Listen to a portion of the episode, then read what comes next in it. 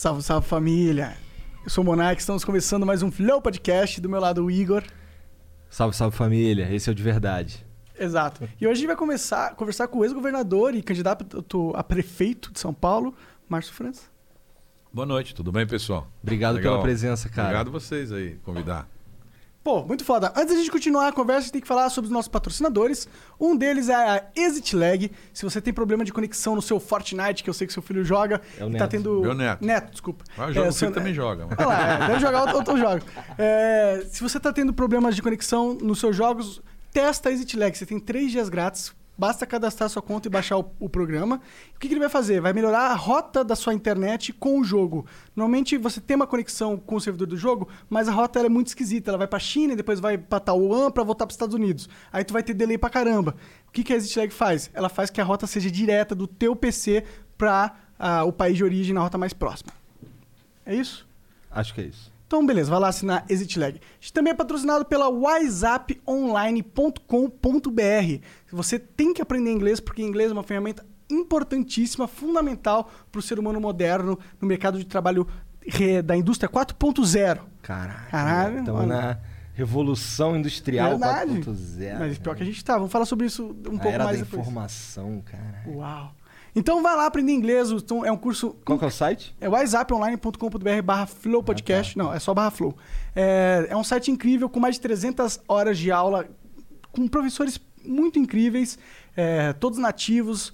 Vai ter um inglês, vocabulário, gramática, tudo ali. Vai ter documentários exclusivos, inclusive. E tem um grupo do- de estudo do Flow também, né? Né? Que tá aí na descrição. É, Grupo WhatsApp, exclamação Grupo WhatsApp, ou na descrição aí no YouTube, tá bom? Lembrando que a gente está acontecendo ao vivo na Twitch, nossa plataforma do coração, onde a gente prefere que você assista ao vivo. E você pode mandar um sub aí, se você quiser participar do chat da Twitch. Basta pagar 20 mil, 20 mil reais. 20 mil reais. 20 mil reais, como diz o Igor. Ou eh, você pode dar um sub de graça se você tiver uma conta no Amazon Prime ou no Prime Video. Basta linkar a sua conta do Prime com a conta da Twitch e mandar ver, tá bom? Eh, você pode mandar também 300 bits iniciais aí para mandar uma pergunta, né? Ver o que, que o candidato a prefeito tem a, a falar sobre o que você quiser, né? Essa é uma oportunidade única que a gente oferece para você.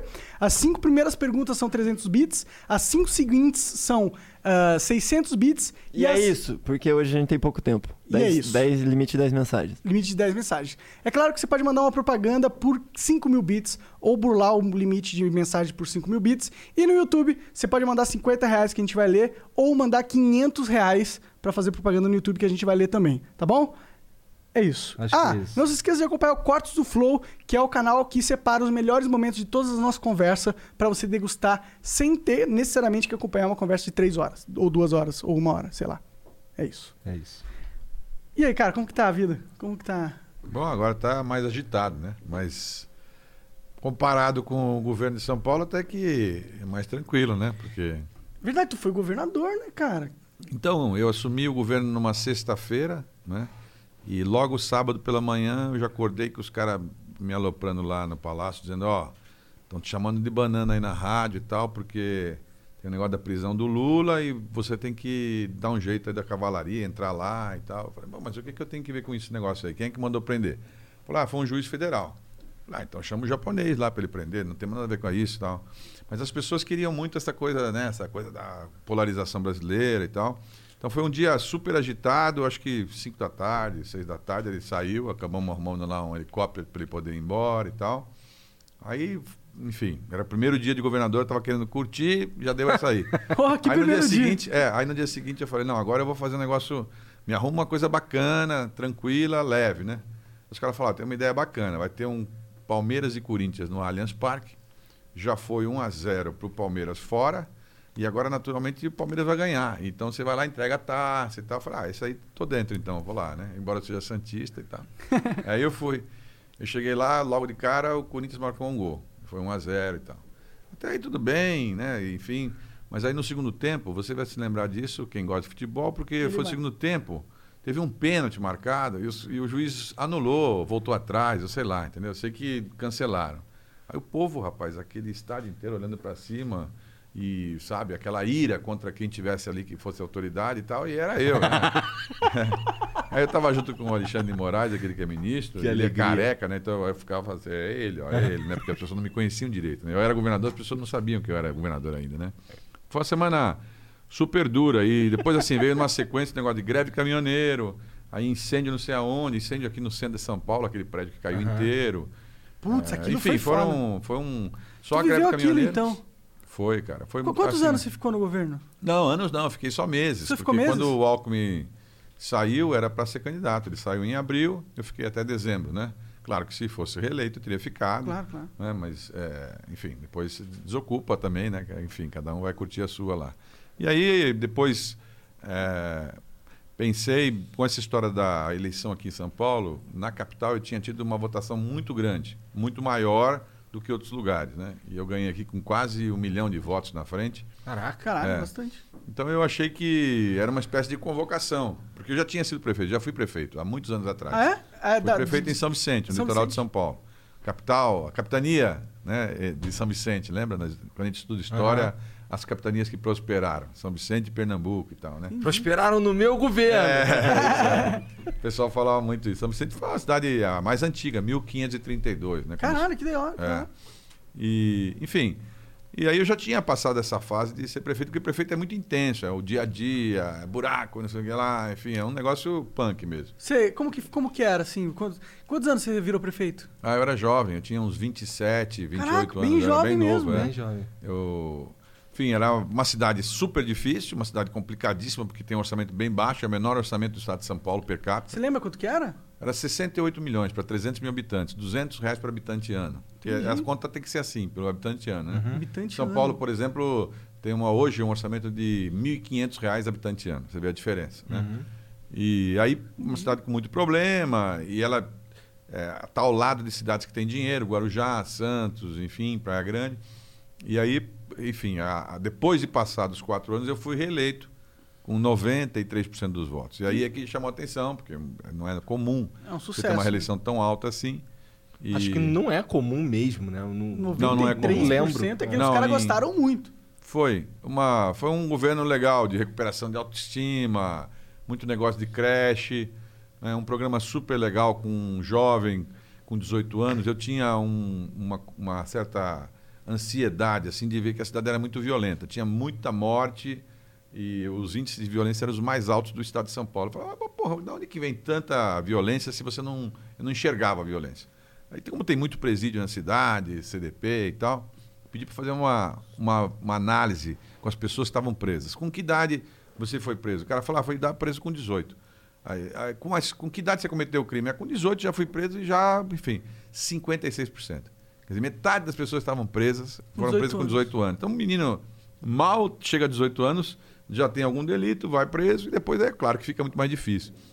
Falei, pô, mas se tivesse um programa que eu conseguisse tirar todo mundo de 18 anos ao mesmo tempo da rua, né? Da, dessa ociosidade.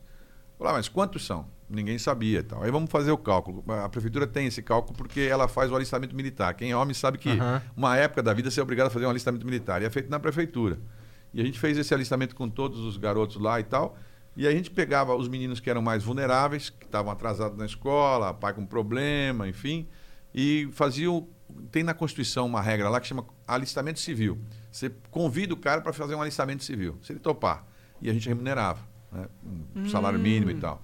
Aí o garoto vinha trabalhar com a gente durante um ano eh, na prefeitura, a gente botava lá umas regras e tal, mas ele criava uma oportunidade e era obrigado a voltar a estudar e fazer um curso técnico. A gente botou 800 garotos de cara para trabalhar. Aqui em São Paulo, se a gente se eleger, ano que vem serão 40 mil. É bastante. Você vai fazer a mesma Bastante. coisa aqui? Vou fazer a mesma coisa aqui. Então você vai você tem uma pegada militar aí, né? Porque é, usar o exército. pessoal fala que é uma pegada militar por conta do nome alistamento. Mas na verdade não tem nenhuma função militar. É uma função de cidadania. Molecada, hoje é o seguinte: muito menino não tem oportunidade, entendeu? E eles também não sabem para onde correr. O cara está atrasado na escola, o pai está com problema, é, os irmãos estão tá presos e tal. Aí, sabe, ele acha que ele não vai dar certo, né? Aí ele fica gente- desesperado. é, e a gente viu uma montanha de garoto que quando você dá a primeira chance, uma oportunidade pequena, você não sabe a diferença que faz para um garoto 600, 800 reais por mês, muda a vida do cara. Porque o cara passa a poder ir no cinema, comprar um tênis que ele queria, fazer alguma coisa Ele entra Ele não no vê jogo, essa né? chance. É. Ele entra no jogo. O Ele jogo entra na, na disputa. Aí, e é um ano. E aí, nesse um ano, ele faz um curso técnico com a gente. E depois também serve para ele engatilhar para uma outra coisa, enfim, Aham. né? Claro que a gente não consegue recuperar todo mundo ou dar chance, mas ah, eu não me lembro, depois de 10 anos, para você ter uma ideia, no ano seguinte, a violência já tinha despencado assim, mas foi assim, de, de primeiro mais violento do Estado, caiu para centésimo, não sei o quê. Morriam de 15 a 20 meninos todos os anos em conflito com a polícia, com arma, tiro e tal. Durante 10 anos não morreu nenhum. Que bom, Então, cara, assim, é uma oportunidade, é uma chance e tal. Agora, eu apanhava muito. O pessoal da esquerda dizia, ah, o Márcio quer militarizar a molecada e tal, não sei o quê. Mas eu Aí isso pessoal- não tem nada a ver com, mili, com os militares. Não, mas o que tem é porque É. o fato dos moleques chamarem alistamento, entendeu? É Era só isso, o nome. Nome que a o cara não vai aprender Ordem Unida. Não, ele, ele, se quisesse tinha isso, porque tem cara que tem vocação. Mas Claro. tinha uns que trabalhavam com questão ambiental, em praça, tinha outros que trabalhavam não sei aonde. Então, cada um fazia Entendi. um pouco do que tinha vocação. Mas eles tinham uma regra, eles tinham que seguir uma regra também. Não tinha como não ter regra, né? Mas quem que É vai- quatro horas por dia, né? Quem que, que gerencia esse São alistamento? tutores. São Mas não é o braço, não é um braço militar? Não, pode ser. Por exemplo, quem tinha vocação, quem gostava, tem muitos que seguiram carreira militar. Se o moleque tem vocação para ser militar, tudo bem, ele vai lá, anda junto com os caras, ele gosta, ele quer Ah, eu fazer. pessoalmente não tenho nada contra o militar, tá Não, ligado? nem eu, pelo acho contrário. que é, inclusive, dentro da sociedade civil, uma das, ah, um dos poderes mais importantes aí que a gente tem. Eu acho que a gente, inclusive, tinha que pensar no militar para fazer trabalhos civis, assim, Sim, porque a gente tem sim. que dar um propósito para uma e aí você, gigante. você muda completamente a lógica do cara. Porque ele está acostumado né, a pensar que o, o garoto é adversário dele, que é o cara que está lá, é o cara moleque que já teve problema. Eu tenho uma cena que talvez seja a mais marcante da minha carreira, de quase 40 anos de vida pública. Eu entrei nessa sala de aula, porque eles têm uma preparação de 45 dias antes. Eles fazem um curso para primeiros socorros, trânsito, não sei o que. Ainda existe esse programa lá? Não. Não? Entrou outro prefeito, depois de Descontinuou. 20 anos, desmo- desmontou. Quando eu fui governador agora, eu montei no estado de São Paulo. Nós temos 25 mil meninos aqui em São Paulo, no estado todo. Ah, é? Carapicuíba, várias cidades e tal. Mas aí o Dória entrou, cortou também. E ele, eu entrei nessa sala, estavam lá os caras que eram os, os tutores desses meninos, e eles estavam chorando lá e tal, porque um dos meninos estava relatando, eram umas cartas anônimas, e o moleque estava contando que o sonho dele era poder ser militar. né? Ele queria ser militar, mas ele não tinha como ser, porque ele é um menino que já tinha problemas, já tinha passado pela internado na Fundação Casa. E, mas ele estava chateado que ele estava no grupo, digamos, 12, e ele queria ir para o grupo 17, porque cada, cada 30 meninos tinha um grupo lá que era como se fosse uma turma, vamos dizer, né? Ele queria ir para o grupo 17, porque lá no grupo 17 estava o capitão Falcão, na época, me lembro, que era o cara que. o Sargento Falcão, que era o cara que estava instruindo lá para eles. E ele era, gostava muito do Sargento Falcão. Mas o Sargento Falcão quebrou o braço dele duas vezes na rua, batendo nele. Veja a psique dessa molecada, né? Quer dizer, ele achava que o cara que batia nele era o cara que de verdade gostava dele, porque se importava com ele, o que ele fazia, porque ele estava fazendo coisa errada, ele estava assaltando, não sei o que lá. Então ele. Quer dizer, quando você inverte essa lógica, esses caras começam também, como você falou, a ter um pensamento seguinte: olha, não tem nenhuma lógica a gente ficar criando gente para dar tiro um no outro. A lógica é você evitar que o moleque chegue no problema. Claro, tem muito mais sentido. Sim. Bom. Sabe, aqui em São Paulo, nós temos no governo de São Paulo, nós temos a Fundação Casa. Um trabalho bacana e tal, mas são 8 mil rapazes que estão lá dentro. Cada menino custa 13 mil reais por mês. Sério? É, é uma coisa completamente insana você gastar 13 mil reais por mês. Se você gastasse mil nesse programa nosso, você evitava que o menino chegasse lá, entendeu? Você dava uma chance para ele. E Entendeu? eu acho que tem que rever, porque que gasta tanto dinheiro pra, porra, uma Gasta porque- família Não, mas com 13 gasta, mil gasta porque é o reais, seguinte, você tem que botar lá dentro uma psicóloga, não sei o que lá, gente tomando conta, e comida e tal, e bota 24 horas por dia, e um quer fugir, o outro quer não sei o que lá. Quer dizer, tudo que você bota coisa pública, você tem que ter. Porque assim, na- enquanto você estiver na, na tua casa, aqui no seu ambiente, você faz como você quiser. Mas na hora que é público, aí você tem suas obrigações. É o Estado que está tutelando o cara. Nós temos em São Paulo 230 mil presos, por exemplo. Isso custa 3,5 bilhão de reais. Mas isso não é um É o argumento... dinheiro mais tonto que existe. Você botar o cara preso num lugar, entendeu? Uma montanha de cara preso, é, numa instrução que, é, por mais que a gente se esforce, a gente sabe que o ambiente não é adequado. O cara tá né? ficando cada vez mais puto ali dentro. Claro, cada A vez- prisão é a escola do crime, na minha visão. É, não, mas tem muita, tem muita gente que sai dali e se restabelece. Por exemplo, quando eu fui governador e vice, na, eu- uma das áreas que eu atuava lá, que é desenvolvimento, ciência, tecnologia e tal, a gente criou um programa também que, por exemplo, dava a chance de uma, de uma, de uma oportunidade de treinar os caras presos. Tem 30 mil caras em São Paulo que são presos, mas estão em regime semiaberto. Aí quem é que vai dar oportunidade para o cara trabalhar? Ninguém dá, entendeu? Porque você não arruma nem emprego pro cara que não tem nada. Imagina que o cara que já está no semiaberto. Então a gente foi lá, treinou os caras para fazer pintura, pequenas pinturas, aprender pequenos serviços e tal. Fazia um curso de uma, duas semanas, assim. E depois, na outras semanas, eles trabalhavam na prática, pintando santas casas, escolas, não sei o que lá e tal. Era um baita sucesso. Eu tenho uma cena super legal de uma menina falando eh, numa escola: "Ô, ah, ô, Pai, deixa eu falar uma coisa. Pela primeira vez eu tenho orgulho de você. Você está pintando a minha escola. Você sempre me deu. Eu sempre tive vergonha de você. E agora estou com orgulho de você. Pô, isso muda a vida do cara e muda a vida da menina, entendeu? Quer dizer, eram 30 mil caras. A gente conseguiu treinar 25 mil. Entregava no final do certificado, o cara se formava lá em pintura e dava, se ele quisesse, abrir empresa em nome dele, para ele poder dar nota fiscal e tal. Então, assim, não dá para a gente desacreditar que as pessoas não tenham, não tenham chance, não tenham, não tenham solução. É, se você tiver é, esforço, tem solução. né, Mas o ideal é que elas nem. Aí, é mais barato, É. é, mais lógico. Quer dizer, se você pode colocar um programa desse para treinar aqui em São Paulo, aqui em São Paulo, na capital, são 40 mil rapazes assim. Meninos que estão com alguma oportunidade já atrasada, quatro anos atrasado, é, enfim, já não tem mais ânimo para nada e tal, e já estão voltados para uma confusão.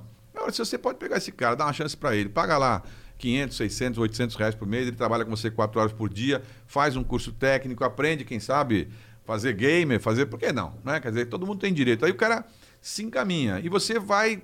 Na, na lógica financeira, você vai economizar, porque é um, é um garoto que vai te evitar lá na frente um problema muito maior. Com né? certeza. Entendeu? E, Márcio, o que você acha de universalizar esse pensamento? De fazer o quê? Universalizar esse pensamento. Porque você dá um argumento que eu concordo muito, que é... O cara tá na merda. Sim. Se você dá um, um- um paraquedas pra ele, você dá um, um bote salva-vidas, pô, aí ele tem uma chance de sair da merda. Se você ele tá na merda e você dá tiro, ele só vai se afundar na merda. Não, fica mais bravo ainda. O que, que você acha de é, estender um programa nessa lógica para toda a população? Eu entendo que se você fosse prefeito de São Paulo, não daria para fazer isso. Acho que seria um, um programa nacional, na minha visão. Ah, o pessoal fala de Universal Basic Income, ou renda básica universal. O que, que você acha sobre isso? É o seguinte, é, num, num país que a gente tenha assim tudo pleno, eu acho legal ter um- uma renda básica universal. O Mas problema será que é no país tudo pleno? Porque eu acho que essa, essa renda universal, ela, ela, para mim, essa lógica funciona justamente no país que é- não é tudo pleno. Não, mas Porque que eu quero é dizer é o pleno, seguinte, o cara é que é nós aqui disso. ainda temos muita gente é, precisando fazer coisas. Nós não temos ainda uma indústria. né? Tudo que a gente pega aqui é importado. Você vê que agora nós precisamos de máscara e álcool gel. São Paulo é o maior produtor de álcool do mundo. A gente não tinha álcool gel. Então, assim, tem muita coisa para ser feita. Então, por que- e, e além disso, a pessoa. Hoje nós estamos aqui essa história, 600 reais. Pra você ter uma ideia, em São Paulo tem 27%, 27% da população hoje está vivendo com 600 reais. Do- dos 10 milhões de adultos, tem 10 milhões de adultos em São Paulo. 27% está vivendo com 600 reais. Se você pegar, pode procurar aí Atacadão, esses macro da vida aí e tal, você vai ver que tem umas filas, tem 50 caixas. 20 filas é para quem está com o cartão dos 600 reais. Você olha lá, a pessoa está meio envergonhada. Ela não quer os 600 reais, de- ela quer um trabalho, um serviço. Dá um, um serviço para o cara que o cara não precisa dos 600 reais. Agora, Claro, uma pessoa que tenha uma deficiência, uma pessoa que é de idade, um- uma, uma mãe que tem que tomar conta de três filhos, então eu acho importante. Mas se a pessoa tem potencial para trabalhar, deixa ela trabalhar. Inclusive, ano que vem nós vamos fazer isso aqui na prefeitura.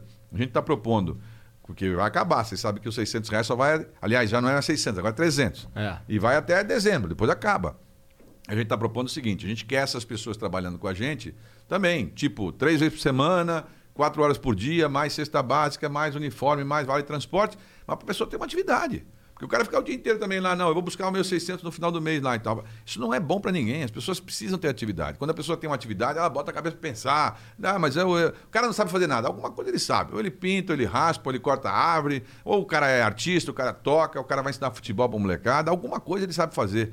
A gente tem que dar para as pessoas, mais do que a questão do dinheiro, é também uma, uma chance do cara poder crescer na vida, achar que ele, pô, eu vou poder ser alguma coisa. Vou, eu, eu, as pessoas precisam da De atividade como, né? como um propósito. né? É, as pessoas, eu concordo pra caramba com você nesse sentido, que é, isso não é uma solução, tipo, você dar uma renda mínima pra todo mundo, não é algo que vai é, fortalecer o indivíduo como na vida ele vai se sentir bem, com propósito, e isso eu acho que só deriva do trabalho mesmo.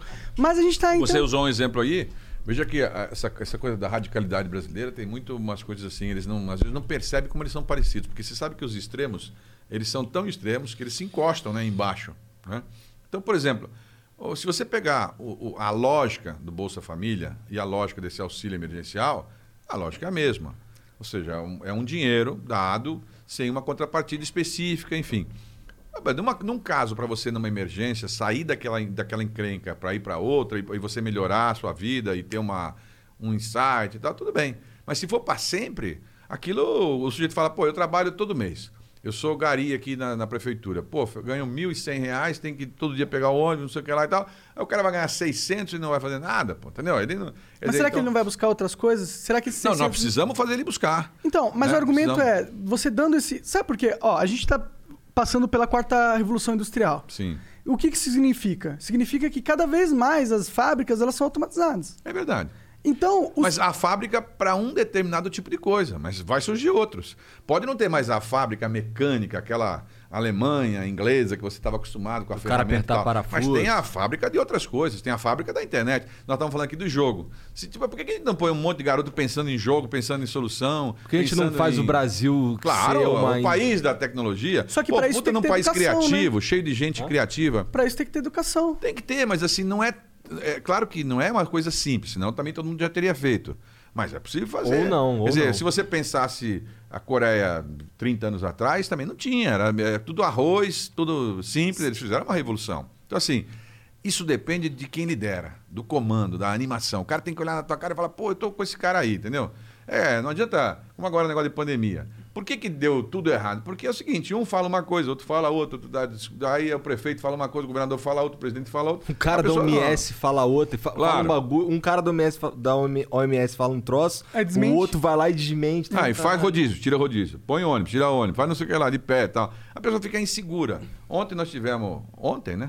Na Zona Norte, aliás, hoje, o senhor falou, eu não sei mais o que pode abrir, o que não pode abrir, já não tenho mais noção, porque é quatro horas, cinco horas. Cara, eu né? fico muito puto de, tipo, o Parque Ibirapuera tá fechado Ah, eu fiz uma crítica semana. disso aí, eu escrevi. Você fez? Eu escrevi porque, assim, ah, não é um absurdo, mas eu fui lá on- ontem, domingo. É. Pô, tinha uma multidão pro lado de fora, um monte de família sentada, acampada, piquenique, não sei o que lá. Qual é o sentido de fazer pro lado de fora e não deixar o parque abrir? Era melhor abrir o parque, entregar pro pessoal álcool gel, falar para ela, ó, você tem que usar máscara, não sei o que lá. Pela... Quer dizer, você tinha um mínimo de disciplina. Fingem que não estão vendo. Mas eu sei, sabe por que, que eles não fazem isso?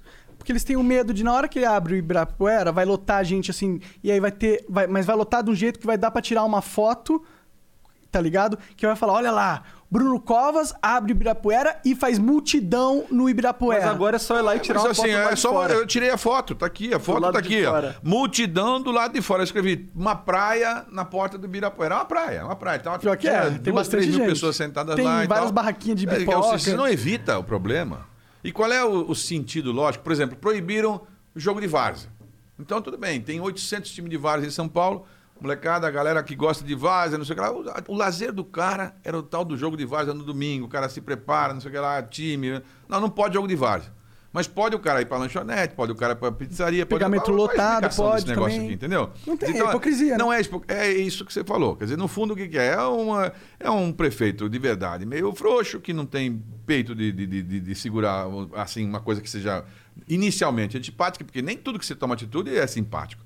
Você vai na, na criançada, eu tenho falado para todo mundo, ano que vem, vamos ter aula segunda a segunda, sábado, domingo, feriado. Aí, moleque, Ei, tio, eu não vou votar em você e tal. Eu falo, "Ah, a criança não vota, entendeu? Não. É o seguinte, se deixar a molecada é, mais simples, eles vão ficar com um ano a menos. Porque as pessoas que têm dinheiro, elas estão fazendo o curso, por mais difícil que seja, em casa. Elas têm um Wi-Fi, elas têm um, um iPhone, um iPhone. uma elas têm- tela a principal fácil. Agora, dificuldade a molecadinha é mais não humilde têm. não tem nada, bicho. Eles não, tem nada. Não adianta ter a aula online se o moleque não tem Não equipamento tem, pra não ver. tem. Nós, a gente anda o dia inteiro por aí, você pode ver. A pessoa fala assim, cara, você está tendo aula? Não. Mas por quê?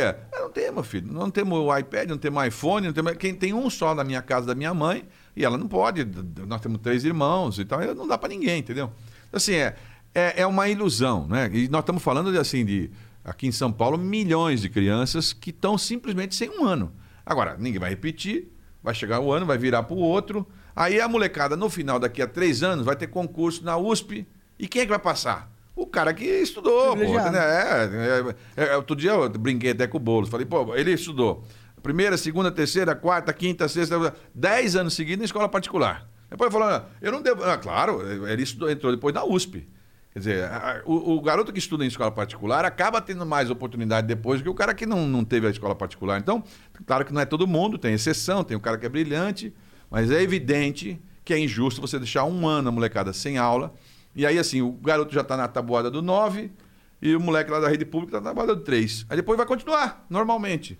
Então, nós vamos ter que compensar isso ano que vem. Né? É isso. O que, que você teria feito na questão das escolas? Teria aberto já? Não, se tivesse preparado, sim. Agora, como é que a mãe vai ter hoje é, um mínimo de confiança de largar? Não, não adaptar as escolas. Não fizeram um teste em São Paulo inteirinha. Não fizeram um teste com motorista de ônibus, cobrador, professor, é, taxista, Uber, é, nada. Não fizeram um teste. A gente comprou os testes. Por que, que eles não testaram as pessoas? O melhor teste que tem para a Covid é você fazer é, a sonografia de pulmão. Por que, que não fizeram nas pessoas isso? Entendeu? Se o Pará fez, pô. entendeu? Não dá para dizer que aqui em São Paulo não tem dinheiro para fazer. Quer dizer, o, o Maranhão entregou um chip para todas as crianças poderem ir para casa estudar com chip. Por que, que São Paulo não conseguiu entregar? Então, assim, não é lógico que São Paulo, a capital do hemisfério sul, a cidade mais desenvolvida do país, uma puta de uma cidade, blá, blá, blá, blá, já tem a USP, Unicamp, não sei o quê, blá, blá, blá, Uni- Unicamp não, né? Mas enfim, tem todas as grandes universidades, tem também é, a, a tecnologia aqui dentro. Essa, essa São Paulo não consegue, quer dizer, nós vamos liderar o processo nacional de morte, de doença tal. Não é normal. É, é- se, se todo lugar do mundo fosse assim, você fala, bom, tudo bem, todo lugar foi assim. Mas tem um monte de lugar que não teve tanta, tanto caso assim. É claro que aqui nós agimos errado. Por exemplo, quando eu falo, por onde que entrou o Covid? Se veio do, do exterior, 99% de quem vem para o Brasil do exterior só vem por um lugar, Cumbica. Não tem 10 aeroportos no Brasil, é um. Então, se tivesse feito um controle na entrada de Cumbica, já tinha evitado 90%. Bom, a grande maioria das pessoas foi contaminada no transporte coletivo.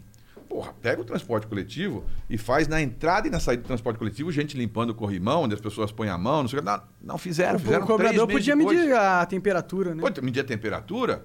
É que de verdade é o seguinte: eles convocaram, foi um baita de um carnaval. Lembra o carnaval? Eu brinco, chama Carna Corona e tal. Porque assim, é- é qualquer um, se vocês têm um programa como vocês têm aqui de sucesso e tal, você tem que meio prever, olha, se seis horas eu vou me preparar para isso e tal. É normal a pessoa preparar um pouco para isso. Quem é governante tem a obrigação de preparar antecipadamente. Se eu estou dizendo para vocês, porra, o ano que vem, o cara que vai ser prefeito, ele não sabe que as crianças estão ficando um ano sem aula?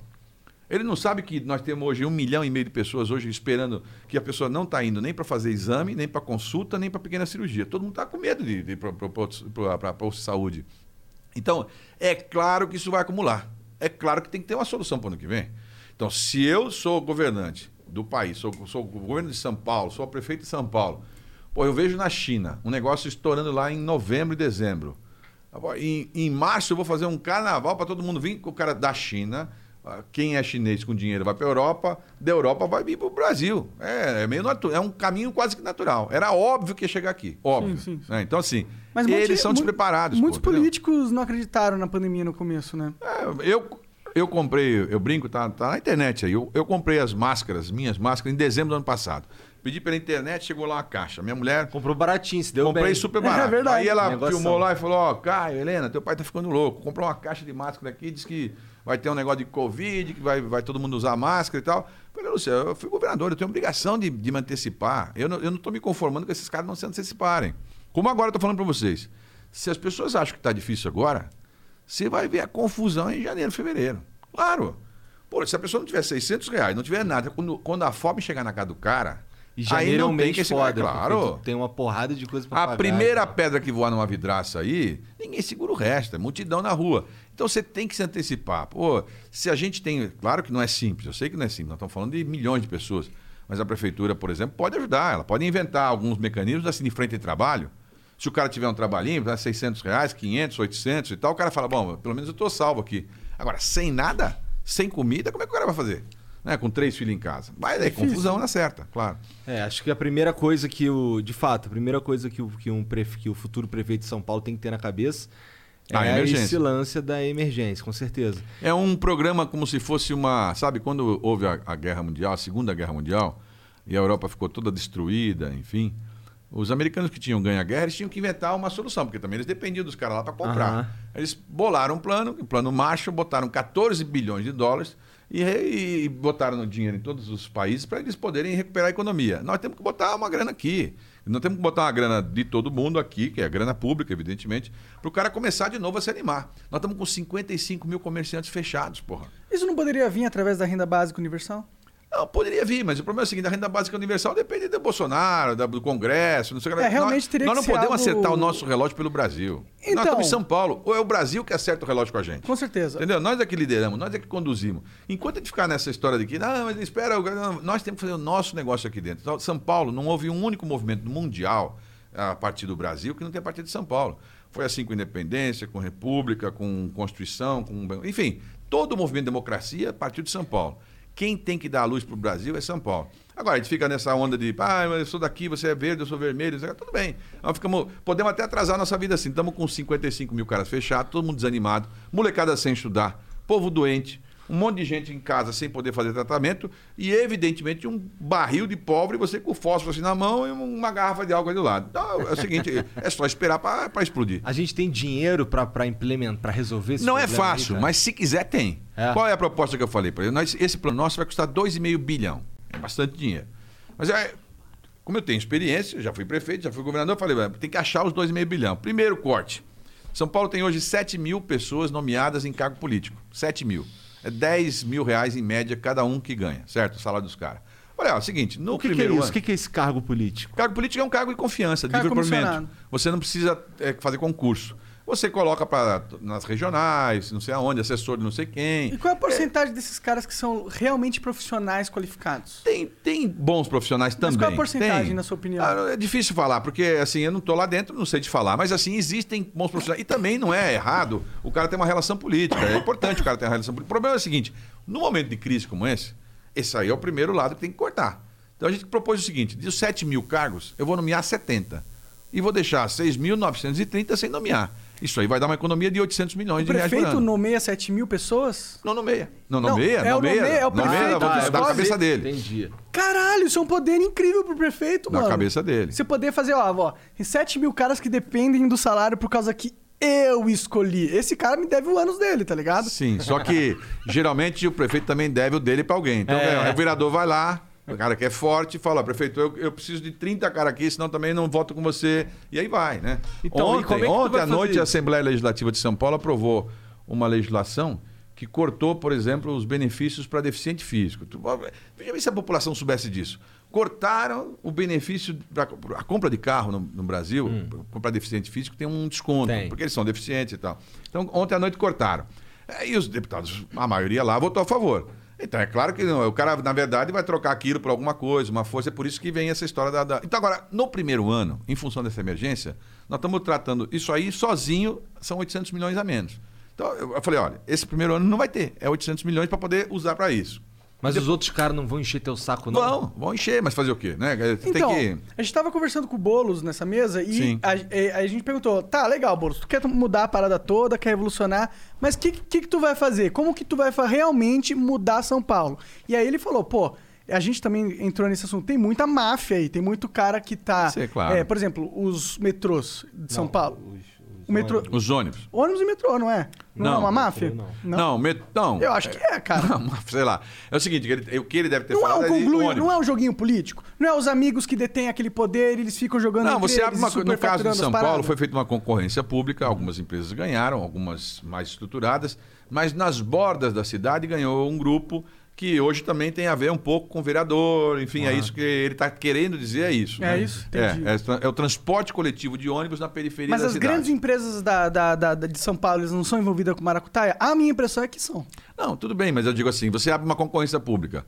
O cara vai lá, eu, eu, eu abro uma concorrência. Você precisa ter 2 mil ônibus para entrar na concorrência. Quem que tem 2 mil ônibus? É só quem tem 2 mil ônibus. né? É. Então, quer dizer, o cara já vai, não, eu, eu, eu tenho porque Mas eu. imagina que um então. bilionário que quisesse entrar nesse mercado, ele poderia facilmente comprar dois mil ôn- ônibus se fosse lógico, ah, se fosse, se ele pudesse reverter esse investimento. Claro. Será que não é na hora deles fazerem a concessão ter uma lógica espúria que já é visada para ele beneficiar os amigos Não, dele? Se eu dissesse que não tem, eu, estaria, eu, não, eu não tenho assim, a condição de falar foi feito com malandragem ou não foi feito. O que eu estou dizendo é o seguinte: é feita uma concorrência, abre uma concorrência, aí você exige coisas. O que, que eles dizem, por exemplo? Ah, você exige que o cara tenha uma garagem de 10 mil metros quadrados. Aí só tem a garagem e o cara que já tem a garagem. E um outro empresário fala, eu não vou comprar uma garagem para arriscar Pra entrar e se de eu vou ganhar. É. Entendeu? Então, assim, como tudo, isso não é só aí. É, existe no Brasil monopólio de aço, monopólio de cimento, monopólio de banco. Tem cinco bancos, tem quatro, não sei o que lá. É, Então, mas esse é o Por grande que tem a problema do Apple? país, é porque é? tem a Apple. O cara, o cara da Apple não quer abrir uma para outros e tal. E Não, a mas é lógica, diferente no Brasil, A né, lógica assim. mundial, a lógica mundial é sempre assim. O- Hum. A lógica capitalista mais perversa, o cara que é grande fica maior. No momento de crise esse aqui, o cara tá passando necessidade e tal, é aí que o cara compra do outro. O cara mais pobre, entendeu? O cara tá precisando, quem é mais forte. Por isso que no, no mundo as empresas vão cada vez crescendo e engolindo Se as juntando, outras. É isso? sim. Quer dizer, os supermercados instalam um grandão aqui, fecha 15 mercadinhos em volta. E assim vai. É. Sim, mas é. Bom, primeiro que é papel do governo, na minha opinião, é Regular. impedir os, os monopólios. Claro. Mas no- o que a gente vê acontecendo é justamente o oposto. Ele garante os monopólios, tá ligado? Ele tem, por exemplo, a maioria das agências reguladoras são compradas por justamente as empresas que, é- que são reguladas por elas. Sim, mas vamos pensar bem, né? É, ninguém está lá nomeado por concurso. Todo mundo foi eleito. Essa é a hora da decisão. É agora que é a decisão. A decisão que você toma lá, aqueles três segundos que você digita lá o número, aquilo não é um papinho. É um papinho que vai decidir quatro anos. Será que não é questão de mudar o sistema eleitoral, então? Pode ser. Eu acho, acho que tem mudanças importantes para serem feitas, claro.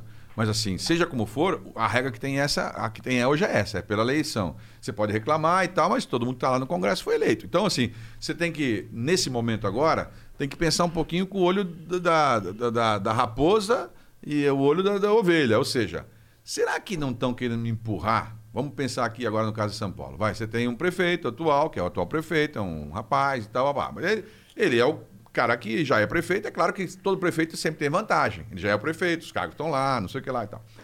Bom, não bastasse isso, ele é o candidato do governador, ele é o candidato do Dória. Então, o Dória é candidato a presidente da República. É evidente que o- há uma vitória aqui do Bruno, o, nacionalmente falando, o cara fala, pô, esse Dória falam mal dele, mas você está ganhando tudo lá. Pô. Ele ganhou para prefeito, ganhou para governador, ganhou o prefeito da cidade. Como é que ele pode ser tão ruim assim? Eu estou lá em Ananindeua, no Pará. O cara fala, pô, esse cara é bom e tal. Bem, e como é que é mais fácil para o Bruno ganhar? É mais fácil ele pegar um cara mais, mais fácil para o segundo turno. Um cara que seja, sabe, que- porque tem gente que, embora seja bem intencionada e tal, o cara falava assim, vamos ser franco, vai. Ah, tem gente que vai falar, não, em você eu não voto. Hoje a gente sabe, por exemplo, negócio de é, muita gente, o maior partido de São Paulo passou a ser um certo antipetismo. O cara, ah, do PT não voto, mas nem que venha, entendeu? Então, eh, se você já sabe disso, você faz uma, uma espécie de exclusão para um, pra uma certa objetividade. Eu quero derrotar quem? Eu quero derrotar esse aqui. Então, o cara que vai disputar com ele tem mais chance de derrotar esse outro aqui. No, no nosso caso, foi, aliás, isso que me animou. Nós já disputamos essa eleição aqui, faz um ano e pouco. Eu com já meti 60% contra 40% deles, contra o Dória. E tinha a mesma briga de Bolsonaro, PT, não sei o que lá. Eu já, eu já coloquei em cima deles. Então, se você perguntar na prefeitura aqui, em qualquer cargo de confiança, eles falam, pode votar no Boulos, no PT, no Mamãe Falei, na Vovó Falei, pode, só não pode votar nesse Márcio França, que esse cara, entendeu? Não dá para segurar assim no segundo turno. É isso. Então, é, a pergunta é, as pessoas querem que o Dória vire presidente da República? Se quiserem, o roteiro está montado, claro. Ele não, é, ele não é um moço bobinho. Ele é um cara bem sucedido na profissão dele, um cara é, bem sucedido como profissional, e agora está no governo de São Paulo, que é um baita de um governo. E a gente sabe como é que funciona. Vocês trabalham com mídia alternativa, vocês sabem. Não tem conversa. Começou o programa, você falou, patrocina esse, patrocina aquele, patrocina. Do mesmo jeito que você faz, os caras grandes também fazem, só que fazem na proporção deles. Aí o cara vai lá, Sabesp, governo de São Paulo. Aí não sei o que lá, governo de São Paulo, não sei o que lá. Aí você vai olhar lá, um, dois, três. Você pega o Fantástico de domingo, é assim, era cinco, seis anúncios do governo de São Paulo, da Prefeitura de São Paulo. Aí os caras vão ter uma visão mais Aí, ó, é favorável claro que o cara fala, poxa, coitado desse rapaz, é um moço esforçado, é difícil. tá, claro, é a vida, fazer o quê? Mas eu não estou reclamando da circunstância, estou dizendo que o jogo é esse, e quem não tiver olho para isso, na verdade, está compactando com isso aí, está compactuando com isso aí. Quem que é o candidato mais fraco pra ir contra o Dória na segunda turno, na sua opinião? O PT ou o Boulos é quase a mesma coisa, assim. É, o Boulos, o problema do É Boulos um é bom que... menino, são caras. Eu gosto, os dois eu caras são bacanas. Mas... ele muito simpático, gente fina. É simpático, O problema né? do Boulos é que quando ele concorreu pra presidente, a estratégia de mídia dele eu não, não foi boa, tá ligado? Na minha opinião. Ele se ligou muito ao PT e ele ficou muito ligado ao movimento de sem terras. Aí virou o Boulos o invasor, tá ligado? Não, tudo bem. é, até na- no debate a gente brincou sobre isso, porque essa explicação de invadir ou ocupar e tal, ele tem um significado, o que ele alega, e, e tem um- algum fundamento, é o seguinte, que a propriedade privada, ela tem que ter uma função social. Então, se você tem um puta num terrenão, que está lá há anos, você não paga imposto, não sei o que lá, então você tem que, pô, aquela, aquela propriedade tem que ter uma função social. Ela não pode ficar ali também esperando você ter a- as suas condições. Só que tem um detalhe. Ele esquece que tem uma fila. Tem uma fila de gente já esperando essas casinhas. Eu encontrei outro dia um cara no centro da cidade e ele falou: Porra, Márcio, faz 15 anos que eu estou esperando minha casa. Pô, eu, minha família. Agora você acha que tá certo? O cara vai lá, ocupa, ele pula à frente. Ele pula Mas a com minha todo frente. respeito, esse cara é um otário, né? O Mas cara não é que tá otário. 5, O cara tá 15 certo, anos esperando. porra. Não, o cara tá sendo iludido por um sistema o- corrupto, trouxa. Não, mas não é assim. Nós não podemos acreditar nisso, né? Senão nós estamos perdidos. Fala o seguinte, é o seguinte, então é o seguinte, vamos no mato morro aí, quem entrar, entrou, outro dá tiro, eu pego o que é meu, que eu tô com vontade de pegar. Não, tem mas é só entender A que regra é o a seguinte, eu tô lá. sistema hoje em A- dia é se a- perverso. Se a, eu sei, pode ser perverso, mas para isso que existe o Estado, é para regulamentar, para Mas regular. será que a gente não precisa de pessoas radicais é, quebrando Não a parada mas fazer o, radi- mudanças? o radical não é o cara que lacra. Claro, radical é o cara que sabe fazer. Com certeza. Né? Eu, eu, é eu lacrar. Eu lacro, tenho 10 milhões de seguidores, sei lá e tal, mas e, e você resolve? É, eu resolvo. Eu fui reeleito com 93% dos votos. É, eu tenho uma experiência. Quer dizer, então, assim, eu acho que isso é resolver. Sinceramente, é claro que o cara fala, pô, tá maluco, você vai se meter numa prefeitura. A, a- a remuneração que tem um prefeito ou um governador, comparado com outras atividades privadas, o cara fala, pô, só se o cara for louco. Ah, sim. Ou se o cara for vocacionado. Quando você gosta de uma coisa, você gosta Ou o cara é pilantra. Ou é pilantra, claro. Tem as, as três As coisas. três- as e três às vezes opções. também é o cara que, como eu te falei, o cara tem um sonho. Olha, eu sou um cara artista plástico, legal, me dou bem no meu negócio. Ah, agora que eu vou fazer também política, vou lá. Você tem é um assim. sonho? Por que, que você tá na política? Por que, que você quer. Co- Com quanto. Você entrou, você tinha 27 anos, você foi o primeiro cargo? Não, político? eu fui antes. Eu, eu venho de uma família que só tem médico, ninguém é político. E já de pequeno eu dizia lá na minha família, ah, eu vou ser político. Os caras, "Mas você tá maluco, você tira esse menino daqui da sala, entendeu? orienta ele, leva Bom, pra eu algum- faria o é. mesmo, pra ser sincero. Mas o que, que eu vou fazer? Não é? Era uma coisa de vocação, eu achava que era vocação. É, aí, movimento estudantil, faculdade, não sei o que lá, eleição, primeira eleição, segunda, terceira. e Qual tal, foi a primeira eleição que tu participou? Foi de vereador. Eu me elegi a primeira vez, acho que tinha 19 anos. E você 20 lembra o anos. sentimento que você tava na época? É o mesmo que eu tenho até hoje. Eu me incomodo com as coisas sem solução. Assim, eu não, eu não me conformo andar por São Paulo. Por exemplo, aqui, no caminho para cá agora, eu vi ali embaixo seis barracas de camping no meio da praça. Pô, você vê lá um monte de criança. De...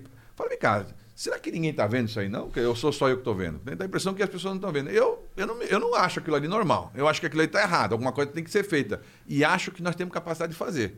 Eu sei que não é fácil, é difícil, 20 mil pessoas, Cracolândia, né? Sei, mas, mas tudo tem solução. Se a gente acreditar que as coisas não têm solução, não, para casa, aí sim, vamos pegar os 600 lá e... Mas assim, tem solução. Tem muita coisa que tem solução. Pode não ter para 100%, mas tem 90% que tem solução. É. Falei, O cara. que, que tu acha desse lance do. tá- não tá tendo debate na TV, né? Não tá porque o Russomano e o Bruno Covas, eles estão na frente nas pesquisas, e a pessoa fala, não, então se eu estou na frente eu não quero debate. Entendeu? Porque, claro, o cara não quer fazer debate para não se expor, enfim. Aliás, nós estamos numa campanha, né? A democracia precisa de debate, é importante, enfim, tentando fazer com que eles se convençam. Mas e aí como- as como é emissoras que é que, isso? marquem. Entendi, as emissoras não estão Não, a emissora fala o seguinte, porque existe uma regra que você tem que convidar todo mundo no debate que tenha pelo menos cinco deputados, se eu não me engano e tal. Então, quando você faz, você dá, dá 13 caras, 12. O debate fica chato mesmo, porque você fala, aí espera uma, hora e pouco para outro cara falar, de, aí você fala de novo, aí 15 segundos, 17 segundos e tal. Então, o debate legal é aquele do segundo turno, lembra? Eu e Dória, pá, pá, pá, o cara vai vendo sinceridade, quem que tá mais, enfim.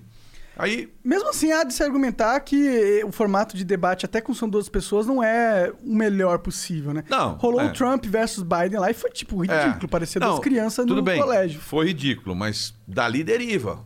O cara fala, pô, esse, esse cara tá completamente fora de si, pô. O negócio, o jeito dele falar, não deixar o outro falar, aquele jeito autoritário. Mas é meio passa. esquisito, né? Os, É os esquisito, dois líderes claro. da humanidade, né, praticamente, terem um comportamento infantil Claro, claro. Numa, numa ocasião tão importante. Mostra, mostra o- a situação que a humanidade tá. É. Não é? A política não foi desacreditada no mundo todo? Foi, mas o, o Churchill usava uma expressão que eu acho interessante, assim. A democracia é o pior do sistema, exceto os demais. Porque qual é o outro sem ser a democracia? né? Tudo bem, a não ser que seja. Ó, a regra é a seguinte: o cara ele é filho de um, de um rei, aí ele vai ser príncipe, o outro vai ser filho do príncipe, vai ser rei também. Quer dizer, não- nós não inventamos um outro mecanismo. Agora, vocês fazem parte dessa revolução aí, porque essa nova geração que é de vocês, que já está muito mais plugada, enfim, talvez a gente parta para uma coisa mais instantânea. Por exemplo, a, a democracia original, né, como o nome falou, era você juntar todo mundo na praça, votava e decidia e tal. O tempo foi fazendo isso ficando distante. A pessoa não se sente mais representada por ninguém. Agora, isso aqui dá uma sensação de representação.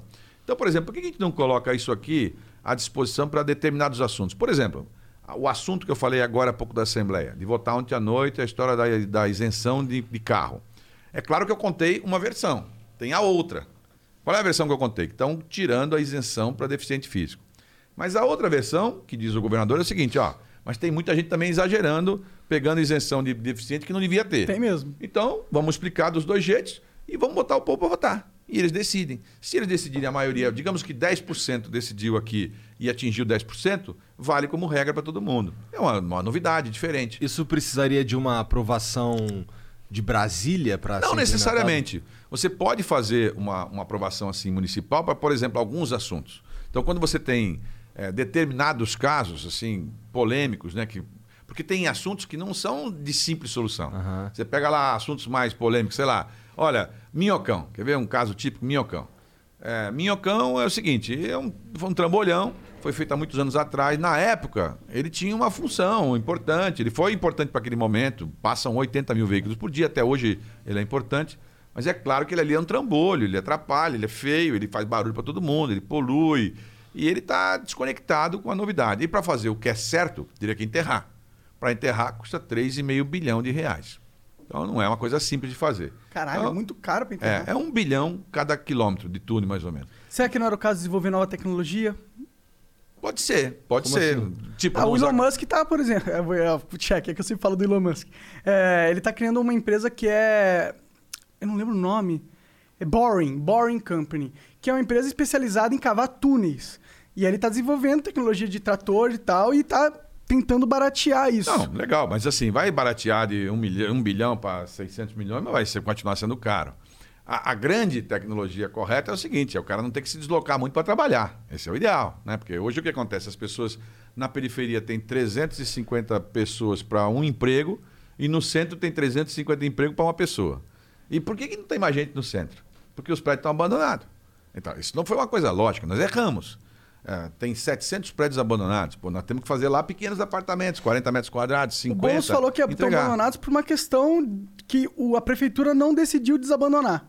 Tipo, é uma questão de, tipo, eles nem sequer notificam para dar início ao processo de desapropriação. Não, mas a desapropriação tem que ser indenizatória. No Brasil não tem desapropriação sair lá e pegar. Então, mas ele falou que para você fazer essa indenização, você tem que primeiro notificar que o imóvel tá Sim, mas quando você notifica, dali para frente, corre pela sua responsabilidade os tributos. Então, quando a prefeitura fala, daqui para frente, é uma declaração de utilidade pública, que chama isso, né? Você declara de utilidade pública, no dia seguinte o cara já não dá mais IPTU. Aí o IPTU é por conta da prefeitura. Então, a prefeitura também não faz, porque ela também não tem como pagar. Porque um prédio, tudo bem, dois sim, mas é 700, ela vai desapropriar todos. Ela tem dinheiro para Se fazer ela isso? der utilidade para eles, o dinheiro pode ser revertido, né? Se você puser esses prédios para render dinheiro, né? Não, mas como vai render? Porque o prédio não está habitável hoje. Esses É, tem prédios que têm muito prédio invadido. de tem que gastar, é retrofit. Então, nós estamos pensando em fazer diferente. Nós falamos o seguinte, ó, nós vamos incentivar o cara que é privado a ir lá comprar ele próprio o prédio, ou pegar o prédio, fazer uma parceria um com o outro, juntar o dono com um empreiteiro e tal, e vai lá me entrega um apartamento pronto de 45 metros e 50 metros quadrados. Eu quero apartamento pronto. Me dá pronto aí nesse padrão aqui e eu vou comprar. Eu compro, eu falo, eu prefeitura compro. E aí vou entregar para as pessoas e morar lá. Porque quando você bota a gente morando no centro, aí você ilumina o centro. Porque hoje o que acontece? Quando você faz lá repartição pública, a prefeitura está cheia de, de repartição pública, o governo do estado também. Ah, Quando chega às 5 e pouco da tarde, vai todo mundo embora. Aí à noite fica aquela sensação de abandono. Então, assim, o que dá vida numa região é você botar as pessoas morando. E os empregos estão lá. Lá já tem teatro, lá já tem escola, lá já tem hospital. Então, é claro que nós temos que botar lá. A prefeitura foi criando dificuldade, são regras, a questão ambiental, a questão ah, arquitetônica, a questão histórica. Ah, não pode mexer, porque às vezes você vai fazer um retrofit numa casa, quer dizer, Você reformar uma casa, às vezes sai mais caro do que você jogar a casa no chão e construir uma nova. Entendeu? Você sabe que é assim, construção. Então, Sim. você tem que criar instrumentos jurídicos, e aí tem que saber como é que faz isso, ter maioria na Câmara de Vereadores para poder fazer. É, essa coisa de você não ter, por exemplo, não é uma coincidência. O Brasil tem 5.500 e poucos municípios. Por que, que, por exemplo, o partido PSOL, que é o do Boulos, não governa nenhum? Alguma coisa está errada, né? Porque de 5.500, que ele governa dois, acho que lá no Rio Grande do Norte. Então, assim, é, se, você, se você quiser ir fazer uma. é, pilotar um avião no meio da turbulência, ou fazer uma cirurgia de cardíaca na sua filha com dois anos de idade, você procura alguém que tem experiência. É normal, não é errado isso. Todo mundo procura alguém com experiência. Alguém que já tenha feito, que já tenha dado resultado, né? É, não quer dizer que a pessoa. Ah, mas então nunca vai ter experiência? Vai. Mas começa do início, vai ser alguma coisa, vai mostrar que você sabe fazer isso, depois você passar para aquilo e assim por diante, entendeu?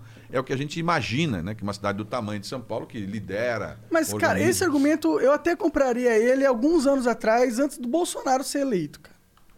Não, mas você... tudo bem. Qual a mas- experiência do Bolsonaro no executivo? Nem Não, mas e, e você acha que então ele está sendo uma, uma boa experiência? Não, eu não acho. É, então, por aí, é isso que eu tô te falando. Quer dizer, Mas acho que o eu povo tô não dizendo liga. o, o- O o Bolsonaro, é ele- o Bolsonaro tem uma coisa que ele, e isso é verdade, uma autenticidade. Você olha para ele, você não acha que ele está mentindo. Né? Eu posso discordar dele, mas eu não acho que ele está mentindo. Eu acho que ele está sendo sincero. E, de verdade, é claro que ele se elegeu falando daquele jeito ali. Ou seja, quem votou sabia que ele era desse jeito. Então, é, o que nós temos que pensar é o seguinte: ah, nós estamos no Brasil hoje numa fase boa, de sucesso. Não estamos, tudo bem, deu azar, pandemia, não sei o quê, papai, é uma- é- já é uma situação difícil. Mas é evidente que se você pega, sabe, nós entramos naquela vibe de pegar um cara famoso, tipo Luciano Huck, não sei quem, são caras bacanas. Eu olho assim, acho legal o cara, mas sei lá se o cara vai passar do privado para o público e vai conseguir dar a solução. Entendeu? É, pois vocês são um sucesso aqui no que vocês fazem. Tá? Mas agora eu boto lá, Jornal Nacional. Agora é com você, Monark, não sei o que lá. Tá, pô, é diferente. falir no dia né? seguinte. É, entendeu? Não sei, pode ser que sim, mas de repente também podia ser que fosse um sucesso. Mas eu digo, normalmente, as coisas, se você quiser experimentar, se você fizer todo dia, como vocês fazem aqui, vocês vão pegando traquejos que só o tempo vai dar, né? É isso. É, mas é, é, eu entendo, eu concordo com você. Só que eu acho que o povo, ele tá meio... Ah, de saco, claro, na lua, né? É porque o cara experiente, normalmente, ele é muito bom em te fuder. Tá ligado? Essa é a parada do cara experiente. Pro povo, a visão do povo. Claro. Por isso que hoje em dia, eu acho que essa pegada do... Porra, o povo quer algo diferente. Não, eu entendo, que mas assim. Olha bem, o Dória cara, era um cara diferente. Ele nunca era? foi. É, ele era. É um cara que nunca foi político. Eu não sei, eu pego esses Ele caras que tal. são sempre, ó, esses caras de família muito rica, os caras que sempre tiveram no poder, eles estão acostumados com uma vida de bonança. Eu não sei se eles estão preparados pra pensar nas soluções de verdade, porque eles nem entendem o problema, tá ligado? Sim, mas eh, nesse caso eu não me encaixo, né? Na- Não, nem não tô falando rica, de- não tô na- falando de você, Tô falando seguinte, eu da- acho que a gente da tem que- estrutura geral da o política ideal, hoje em dia. O ideal era que você tivesse alguém idôneo, criativo, competente e experiente. Ah, tudo bem, não tem tudo, então vamos por eliminação. O que, que tem hoje aqui disponível? Porque assim, também precisa ter disposição para ser candidato. Não é todo mundo que quer ser candidato. Eu falo, pô, você é famoso, por que você não vai ser candidato? Pô, eu não. Eu ganho mais dinheiro fazendo podcast. Claro. Então é isso. Quer dizer, o cara fala assim, ó, não tenho paciência para isso. A vida pública também tem seus problemas, né? Porque você vai para a vida pública, por exemplo, se você hoje resolver comprar uma BMW, vamos supor que você tivesse dinheiro para isso. Você vai comprar uma BMW aqui, os caras falam, pô, esses meninos estão ganhando uma grana aí, estão bem de vida e tal. O problema é seu. O problema é seu. A casa é sua, o dinheiro é seu e tal. Se eu aparecer lá com um carro, o cara fala, pô, esse Marcelo é louco, é político, como é que ele comprou uma BMW? Então é comum essa, esse questionamento, né? Então, são opções de vida. Você tem que. É como se eu fosse, por exemplo, correr a São Silvestre. Se eu for correr a São Silvestre, eu tenho que me preparar antes para poder correr a São Silvestre, senão eu vou morrer. Entendeu? Então, assim, a- a- se você quer se preparar para uma atividade, você tem que se preparar para ela. Não- eh, por mais boa intenção que você tenha, você tem que se preparar para ela. Senão você corre o risco, e hoje em dia, você não põe só em risco você. Você põe você, sua família e põe as pessoas que você está governando também. E vamos, vamos supor, se aqui em São Paulo, quantas pessoas já morreram em São Paulo? Mais de 15 mil, sei lá. Enfim, quantos morreram em São Paulo? Bem, morreu gente que estava doente, mas morreu um monte de gente que não precisava morrer, pô.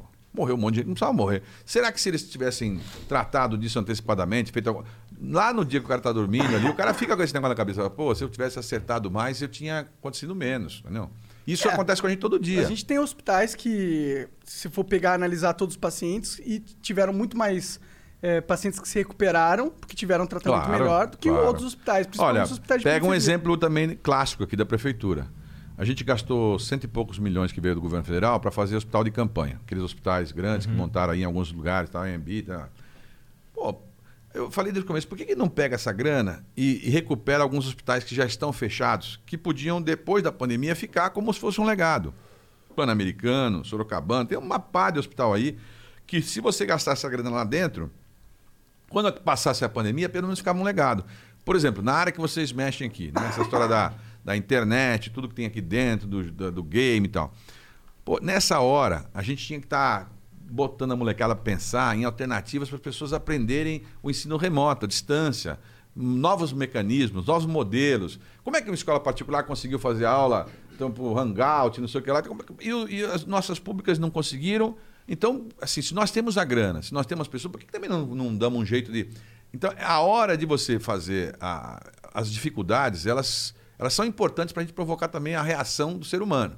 Né? O, o, o, ser humano sempre evoluiu a partir da dificuldade, não da facilidade. Então, esse momento de dificuldade que nós estamos vivendo, ele serve para algumas coisas. Você tocou no assunto, por exemplo, de locomoção, ônibus e tal, blá, blá. Teve uma ideia que surgiu aí durante a pandemia, que eu estou atento para ela e eu acho que é uma mudança importante a abertura do comércio e empresas em horários distintos. Tipo, tal comércio funciona tal horário, da tal horário, não, não coincidir todo mundo no mesmo horário. Com isso, você automaticamente expande o trânsito, porque o trânsito, o cara que tem que sair todo mundo às 8 da manhã, 7 e pouco da manhã, ele pode sair um às 9, outro às 10, e você precisa de menos, menos ruas, e menos ônibus, e assim por diante, entendeu? Talvez menos rodízio. Então, assim, nós temos que estar aberto a novas ideias, mas você tem que ter a percepção da política e tem que ter a petulância de ser candidato, porque também não adianta você ficar de fora ali achando que vai. O mundo não vai resolver sozinho, né? Alguém tem que decidir. Você pode até achar um saco esse negócio de política, eu sei que a maioria acha. Mas a decisão, se você pode beber, não pode, pode comer, não pode, o teu salário, é, é sempre uma decisão política. Então não tem como escapar. É, é melhor que você acerte do que você erre, né? Sim. E, que, e, e, esse lance de. Isso para mim é uma das, dos, das paradas mais importantes que tem nessa sucessão de, de quem tá no poder, seja da prefeitura ou do governo e tal. Que é uma cultura que a gente que, que, que vem se perpetuando de a não se preocupar muito com, com o longo prazo. Imagina, é. eu, eu, eu tô falando, ah, vamos lá, mais especificamente de um, por exemplo, eu tenho um projeto. Aí esse projeto é, de tirar os moleques aí da rua de 18 Sim. anos. Ele mesmo falou que o Dorian descontinuou, né? Então, é, parou. Posso, posso Ele achou que era. É, desculpa. então, esse lance de descontinuar projetos que estão dando certo, isso daí é algo que tinha que, na minha opinião, isso era um, é uma. É uma é, eu não sei, é, é mesquinho, porque é mesquinho. Eu, eu, eu, olho assim e, pô, caraca, o cara tirou, parou com aquela parada ali, só porque não, não foi deixar ele. a marca do outro, é. É, só para não deixar a marca do outro. É muito comum. É claro que é errado. Existem regras que a gente fez no Brasil que é para evitar um pouco isso. Chama-se plano diretor, essas regras de LDO, que é Lei de Diretriz Orçamentária, exatamente para isso, para um, um programa não ser interrompido no meio do caminho. Mas tem alguns que, quando o cara tem má vontade, ele dá um jeito, ele fala, não tem dinheiro, né? e corta isso, corta aquilo. Agora, por exemplo, na história da pandemia, muita coisa foi feita em regime de exceção, fora da regra normal. Porque todo mundo meio que aceitou o fato de que era uma pandemia e tinha que ter regras, digamos, anormais, né? Mas você tem razão. E se assim, a gente assim, fala é... de educação, porque para mim tudo, assim, se não tiver educação legal, não adianta. Acho que a gente não vai evoluir como sociedade. É verdade. Mas educação é, é, é algo de longo prazo, de décadas. Né? A, gente, a gente vai começar hoje e só vai colher os frutos daqui a dois, três governos. É. Como é que a gente resolve esse problema? Isso daí é algo complicadíssimo. Os, os caras no Marrocos falam que educação é que nem plantar tâmara, né? Você planta para os seus netos é, colherem. É, é. Assim, é claro que é uma coisa mais difícil. Mas tem mudanças. Por exemplo, eu te falei que eu fui prefeito. Né? Uhum. Aí eu tinha lá na cabeça que era muito importante ter creche para todo mundo. Eu achava. Minha mulher é professora, ela a vida inteira falou: oh, tem que ter creche, tem que ter creche, tem que ter creche. Aí tinha seis creches só na cidade, precisava de 80. Em quatro anos eu fiz 80. Pô, tudo bem, tive que tirar de outro lugar, fiz menos obra. Mas as crianças ficaram todas em creche. Aqui em São Paulo nós temos 18 mil crianças sem creche. Ah, mas são só 18 mil. Sim, mas cada uma das 18 mil tem lá uma vida esperando para ela lá na frente e ela sem a creche. ela ela está sendo cerceada de um direito, porque ela é claro que ela vai chegar atrasada na frente, ela vai ter mais dificuldade para entrar, enfim. Se ela tiver desde o comecinho uma educação correta, fica melhor. Na educação infantil, que é uma extensão aí da, da primeira idade e tal, aí a, a educação de São Paulo, via de regra, é boa aqui na capital, ela é boa. A educação infantil, normalmente, nas cidades, ela é muito melhor que a, que a educação mais para frente.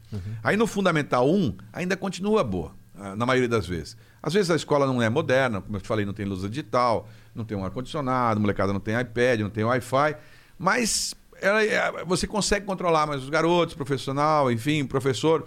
Todos eles aqui em São Paulo estão muito mal remunerados, é verdade, mas o problema começa no Fundamental 2 em diante. Do Fundamental 2 em diante, molecada já não tem mais a perspectiva para onde ele vai. Porque ele fala, pô, vou fazer o Fundamental 2, vou fazer o ensino médio. Primeiro, meu pai não tem dinheiro para pagar a faculdade. Então, essa chance eu não tenho. Depois, eu não vou passar nem na USP, nem na Unicamp, nem na Unesp. Então, também não vou fazer faculdade. Então, o cara vai meio desanimado pro negócio, entendeu? A gente, quando estava no governo, você vê, em oito meses, a gente tinha lá uma universidade, Universidade Virtual de São Paulo, pouca gente conhecia, chama Univesp. Ela tinha 3 mil alunos eh, à distância, no EAD. Professor da USP, Unicamp e Unesp. Engenharia, dois tipos de engenharia, matemática, pedagogia, enfim, vários cursos. Eh, a gente saiu de 3 mil para 50 mil em oito meses. Com, com mais um ano, eu fazia faculdade para todo mundo do ensino médio do estado de São Paulo. O cara fez escola pública em São Paulo, tem lá um voucher para ele fazer a faculdade dele. Ah, mas é a distância. Sim, aqui é possível. Porque a gente não consegue fazer uma USP em cada lugar, uma Unicamp em cada lugar, uma Unesp em cada lugar. Mas se o cara tiver a chance, pelo menos, de fazer de graça, ele já, pô, então eu tenho, a minha tá garantida. Entendeu? Eu tenho essa chance. Já o, tem uma o pers- ensino uma técnico, você pega as nossas ETECs e FATECs, são super legais, tem muitas ETECs boas. Então faz, moleque, como é que a gente quer fazer aqui em São Paulo? Todo mundo do ensino médio em São Paulo, anota aí, depois você me cobra. Todo mundo do ensino médio em São Paulo, e não são alunos aí de pública municipal, são da rede estadual. Só tem 4 mil da rede municipal. Mas todo aluno do ensino médio em São Paulo vai poder decidir. Se ele quiser fazer um curso técnico, a prefeitura dá para ele o curso técnico no padrão das ETECs ou do, do SES, do Senai. Ou, se ele quiser fazer a faculdade, ele espera completar o ensino médio e ele tem um voucher para ele escolher a faculdade que ele quiser naquele pool que a gente tem do, do, do ensino à distância. E aí, depois de- da primeira formatura dele, que ele tiver o curso dele, enfim, como engenharia, por exemplo, os professores eram da USP. Pô, o cara fazer uma engenharia, Univesp barra USP, é, o cara, claro que ele tem mais chances, claro que ele tem mais oportunidade. Então, é, se ele tiver boa vontade esforço, ele vai conseguir. Só que a vantagem é que todo mundo do ensino médio vai saber que tem uma vaga garantida. Isso faz uma baita diferença. Por exemplo, é um, é um assunto simples. Sabe quanto custa um curso à distância? Custa muito barato, muito barato. É, em relação assim aos cursos presenciais, é um negócio assim escandaloso, porque você grava uma vez só. Você já gravou os professores, né? Claro, ele estava comentando aqui no começo que as aulas não são tão atraentes, porque os professores às vezes são mais antigos, não têm aquela capacidade de fazer atraente. Mas aí eu pego um cara como você, ele, enfim, os caras que entendem, fala, transforma isso aqui, a aula do cara, em sendo atraente. E o cara faz. A gente tem, é, portanto, condições, né, com você conhecendo como é que faz. É, você fala, hoje, se- você falar assim, Márcio, você está falando que todo aluno do ensino médio vai ter uma vaga de faculdade gratuita? Estou falando. É isso. É simples assim. Porque quem é que é contra isso? Os caras das universidades particulares. A mafiazinha. Claro, porque as, as, as universidades particulares, elas vendem. É 150, 130 e tal, mas o cara vende. Então o cara não quer que eu dê de graça uma coisa que ele está vendendo. Até porque o meu vai ter uma qualidade superior à dele. Porque os meus são os professores são. Agora, os professores da gente já estão pagos. Entendeu? O cara da USP já está pago. Quer dizer, eu, eu dou para ele um plus para ele fazer a aula para gente. Mas ele já está pago. Você vai ter, teria que pagar toda a produção. Produção. desse- A gente já faz isso. Tem uma edição que custa, não é tão barato assim, Não, mas, a gente já em faz. comparação com uma a- a- faculdade. A, não- nem Univesp, chega a. Univesp, eu fiz essas duas engenharias, matemática, pedagogia, a gente gravou na, na TV Cultura. Montava na estrutura da TV Cultura, pagava para eles, eles faziam. É, se você abrir na televisão aqui no canal, nem sei qual é o canal que está hoje aí, mas tem a Univesp lá. Então, assim, é, você sair de 3 mil para 50 mil, pô, é um avanço. Para você ter uma ideia, as universidades de São Paulo, a Unicamp e a Unesp, elas não têm 50 mil alunos. Só a USP tem, acho que 80 mil, 90 mil. Então, assim, é, em oito meses. Então, por que, que não? Se você deixar, me deixar um ano, dois anos, eu faço a universidade para todo mundo. Ah, mas o cara quer fazer medicina. Não, medicina não dá para fazer à distância. O cara É. tem que, tem que É. ser presencial, entendeu? Mas ele pode fazer, por biologia. E depois ele se forma, arruma um emprego melhor e vai fazer medicina, pô. Agora, a primeira chance nós temos que dar pro cara, entendeu? Se É, e, o- não der... e nada impede do o EAD ter aulas presenciais específicas Não, ao também. contrário, a gente usava, a gente contratava laboratórios, porque para cada EAD bem feito, você tem que ter um tutor. E não é colocar todo mundo na aula gravada. Não é só ver aula É, você gravada. tem que ter um tutor que fique monitorando a quantidade de pessoas para ter dúvida online e tal. Então tem um custo, é claro. Mas não dá para comparar com o curso presencial. Tem curso de medicina nosso. Só de Estado. estrutura, né, cara? Só de o fato de lugar pra dar aula. Tem curso nosso de medicina que custa 500 mil reais por aluno por mês na rede pública. Caralho. 500 mil reais por mês. Claro, porque, veja bem, nós estamos aqui na, numa das maiores universidades do mundo, que é a USP. São Paulo tem a maior rede universitária pública gratuita do mundo. Não existe nenhum país do mundo que tenha o tamanho de São Paulo. Nem a China, nem a Rússia, nem lugar nenhum. O lugar que tem mais universidade público gratuito no mundo é São Paulo. Isso é um mérito nosso, é um mérito do Estado de São Paulo. Pouca gente sabe, mas quando você compra essa garrafa aqui do Philip Mid, né? Aê, boa. Aí, ó, hidromel aqui, que um negócio gostoso aqui, que vocês estão aqui com a publicidade deles. Esse aqui você paga, digamos, 30 reais a garrafa, 18% é ICMS. No caso de bebida alcoólica, acho que até mais. Então, mas vamos, digamos que fosse 18%. Dos 18%, é, 5% é USP, 2,5% é Unicamp, 2,5% é Unesp, 1% é FAPESP, que é a Fundação de Amparo à Pesquisa, e 3% é Paula Souza. Então, 14% de tudo que você comprar em São Paulo, café, água, tá, tudo, tem 18, tem- é, 14% de pesquisa, investimento em pesquisa, estudo. E você sente que esse dinheiro está sendo bem investido, está sendo bem aproveitado? Não, em muita coisa poderia ser melhor, mas tem bastante coisa. Quando a gente vê aqui na televisão... Não, é, Só de ouvir isso já fico bem feliz, É. porque na verdade eu não Olha lá, sabia. Não sabia. É, é. Quando você vê assim, por exemplo, olha, é, como é que é? É, Agro é pop, água é tudo. Água é... Da onde vem esse agro é tudo? Vem do- das pesquisas. Aqui em São Paulo, a gente é o maior produtor de álcool do mundo, de cana do mundo, de açúcar do mundo.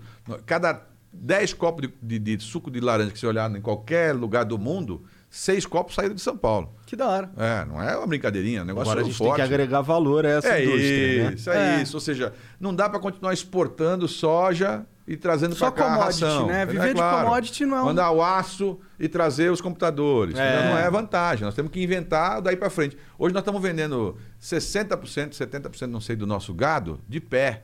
Dizer, Gado verde que chama, né? Você mata o gado e manda inteiro, o cara vai estrinchar lá fora e tal. Poxa, não é possível que não tenha quem consiga fazer isso. Nós temos que agregar esse valor, né? Então a gente é um país realmente agrícola, importante, rural, mas nós temos que agregar valor. E é possível fazer isso. Bom, digamos que você ganhe, é, vire prefeito esse ano. É, provavelmente você vai ter que lidar com, é, para passar a sua... Isso aí foi praga, praga do Bruno pra você. Credo. Eu vivo mandando ele no médico, cara, mas ele não me ouve. É. Vou precisar de outro cara Mas-. Quem, o Bruno ou ele? O Bruno. Não, ele, bom, não. ele acho que o Bruno ele vai no médico bastante. É, bom, é, se você for eleito, você vai ter que lidar com a Câmara dos Vereadores para passar suas ideias. Claro. Qual, qual é a sua estratégia para ganhar apoio dentro da Câmara? É o seguinte, a Câmara tem um pouco que você se elege junto. Então, quanto mais puderem votar nos candidatos que estão com a gente, é claro que ajuda bastante, né? É, enfim. Mas você nunca consegue construir uma maioria inteira. O restante, você tem que ir um pouco na força. Quando você está muito bem politicamente, quando você acerta uma montanha de coisa, a população fica tão entusiasmada que o cara também não tem coragem de votar contra. Entendeu? Se você acertar na veia, o cara fala, ó, não dá para ficar contra, pô, tá todo mundo com o cara. É Entendeu? suicídio Então, político no- é um nas próximas suicídio. eleições. E político, assim, lá na Câmara, como na Assembleia, na Câmara Federal, tem cara honesto e desonesto, tem alto, tem baixo, tem gordo, tem magro, né? Mas burro não tem. Entendeu? Porque ninguém se elege lá burro. O cara sempre é sabido, o cara é esperto pra chegar lá, entendeu? É, então, eu- assim, eu, eu falava isso do Bolsonaro e o nego me xingava. é, é. Ele tá lá, Bolsonaro tem, ficou, acho que na Câmara, acho que. 30 anos, Sete 36. mandatos, oito É. mandatos. Quer dizer, não é bobo, ele não é. Né? Quer dizer, Não, ele, ele é sabe lidar com as esperto. coisas. Ele Tanto Ainda que- botou os filhos todos ainda. É, a família e- inteira. e o cara falou: ó, não pode contratar ninguém da família em cargo de confiança. Ah, não pode? Então vou eleger meus filhos. É, E contratar os meus amigos. é, é. Bom, isso. Interessante. Márcio, obrigado pelo papo. Ainda não acabou, a gente vai ler uns beats aqui rapidão. Não é Legal, isso, Jean? Tem aí? legal. A gente vai fazer uma pausa de uns três minutinhos aqui só pra gente Bacana. esticar as pernas e tal. Obrigado, E a gente já volta, tá bom? Bora. Chat, a gente já volta. Já Vou voltar até três, vai ficar mudo. Um, dois, três. Estamos Aí, de volta. Estamos de volta aí. Vamos ler uns beats aqui. Que são mensagenzinhas. Deixa eu ver.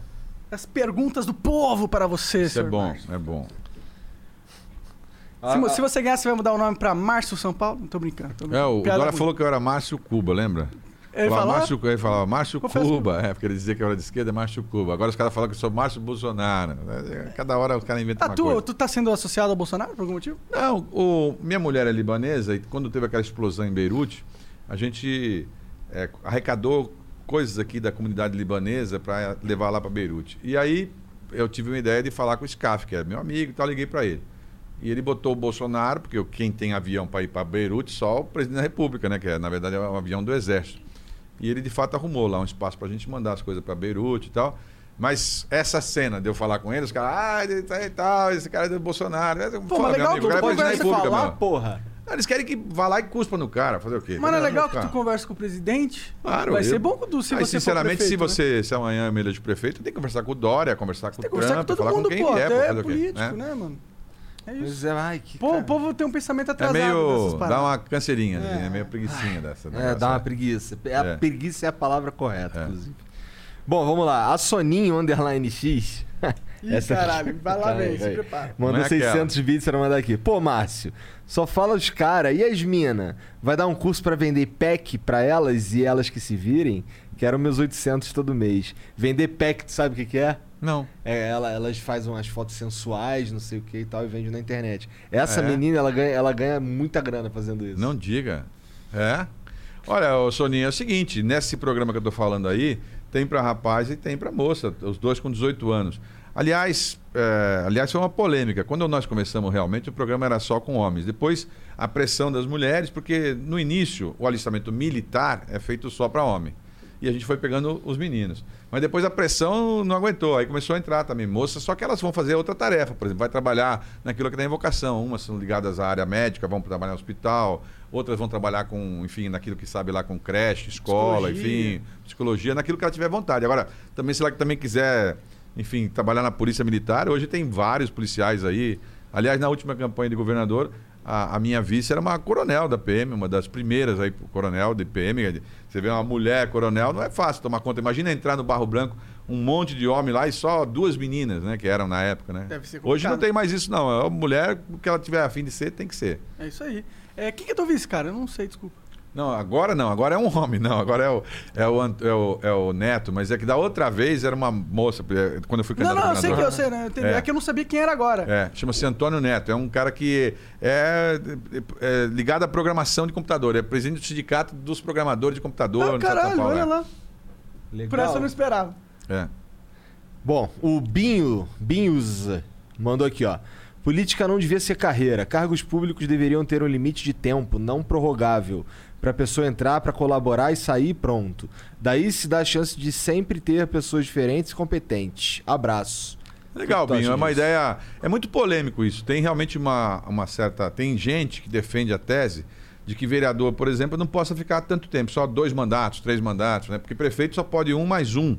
Depois não pode mais, né? Governador também, presidente também.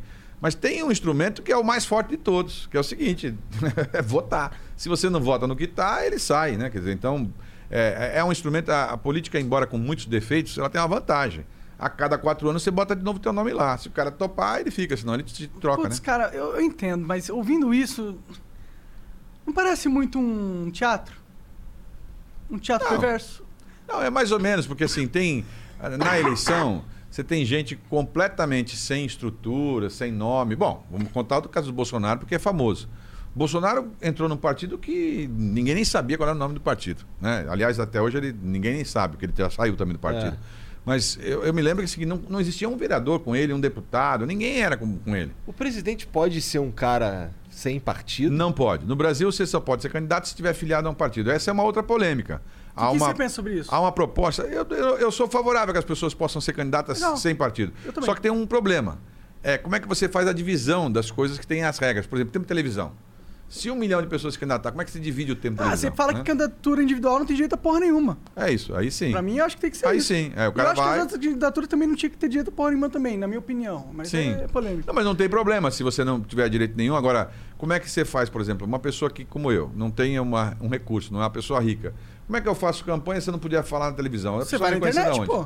Ah, bom, tudo bem. É que agora tem Mas a tá internet, aqui, né? É claro. você falando com milhões de pessoas Claro, nesse claro, exato claro. momento. Não, é que a gente ainda tem uma lógica realmente anterior. A internet tem essa vantagem. O tempo é ilimitado. Né? E, enfim, aparece quem quer, faz quem E aqui quer. você pode, pô, expressar exatamente o que você quer fazer. Você tá tendo horas aqui pra falar. Sim, sim, que não teria em lugar nenhum. claro. Exato. A única diferença é a seguinte: a internet, como tudo é, vocês sabem, também tem aquelas coisas que aqui não, mas normalmente a pessoa pode. Você pode botar uma cena inteirinha, o cara achar que aquilo existe e não existe. O cara fala de você uma coisa que na verdade não é. né? O cara fala, ah, vai lá e fala, vê lá. Se você procura lá o nome da pessoa e fala, ah, condenado por improbidade e tal. Aí o cara vai lá, pô, condenado por improbidade e tal. E de repente a história não é bem aquela. Então tem a, a coisa de você poder. é, quando você tem uma coisa que é disciplinada, a regra, pelo menos, você tem uma- um direito de defesa, né? Verdade. Bom, é... o respeitador de casadas mandou 300 bits aqui perguntou: Márcio, como você lidaria com a situação da Cracolândia? Então, a Cracolândia é, sempre é uma referência. é difícil entrar num debate que alguém não pergunte Cracolândia, né? Vamos lembrar bem assim: Cracolândia, como o nome fala, é uma cidade do crack, né? A Cracolândia. Então, ali tem uma mistura de várias coisas diferentes. Tem o cara que é traficante de, track, de crack. Esse cara não tem. A tratativa com o cara é prender o cara, claro. Né? Então, não pode ter esse tipo de. O crack é, é a última ponta da, da, da confusão humana, enfim. As pessoas ficam dependentes num grau muito grave, com muitos problemas, enfim. Mas você tem ali, por exemplo, 20, 30 meninas se prostituindo com 10, 12, 15 anos, assim, não, elas não podem ser tratadas como trataram antigamente, jogar uma bomba lá, explodir a Cracolândia, isso é uma coisa, enfim. Tem uma montanha de gente doente que precisa de tratamento. Né? Tem tratamento que você pode fazer voluntário, no convencimento, mas tem gente que está tá numa fase tão evoluída da, da queimação dos neurônios que o cara precisa de uma ajuda. né? Ele precisa de ajuda. É, ao contrário do que o Dória falou, eles não vão conseguir sair dali para trabalhar no McDonald's. Mas o cara pode virar um artista, ele tem uma. Ele, se você tiver uma atividade lúdica com ele, enfim, muitos caras saem pelo lado religioso.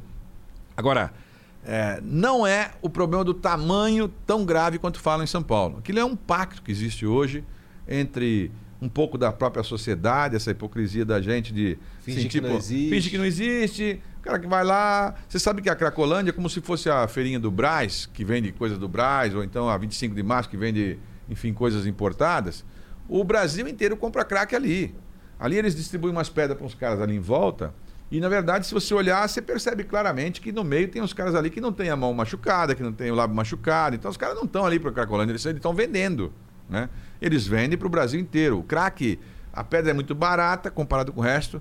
Então, é claro que assim, só pega aquele cara que já está na última mesmo. Né? O que, que você acha sobre a legalização das drogas? Nós não temos cultura ainda para isso. Você acha? Não, não temos cultura ainda para isso. Você né? acha que é uma questão de cultura?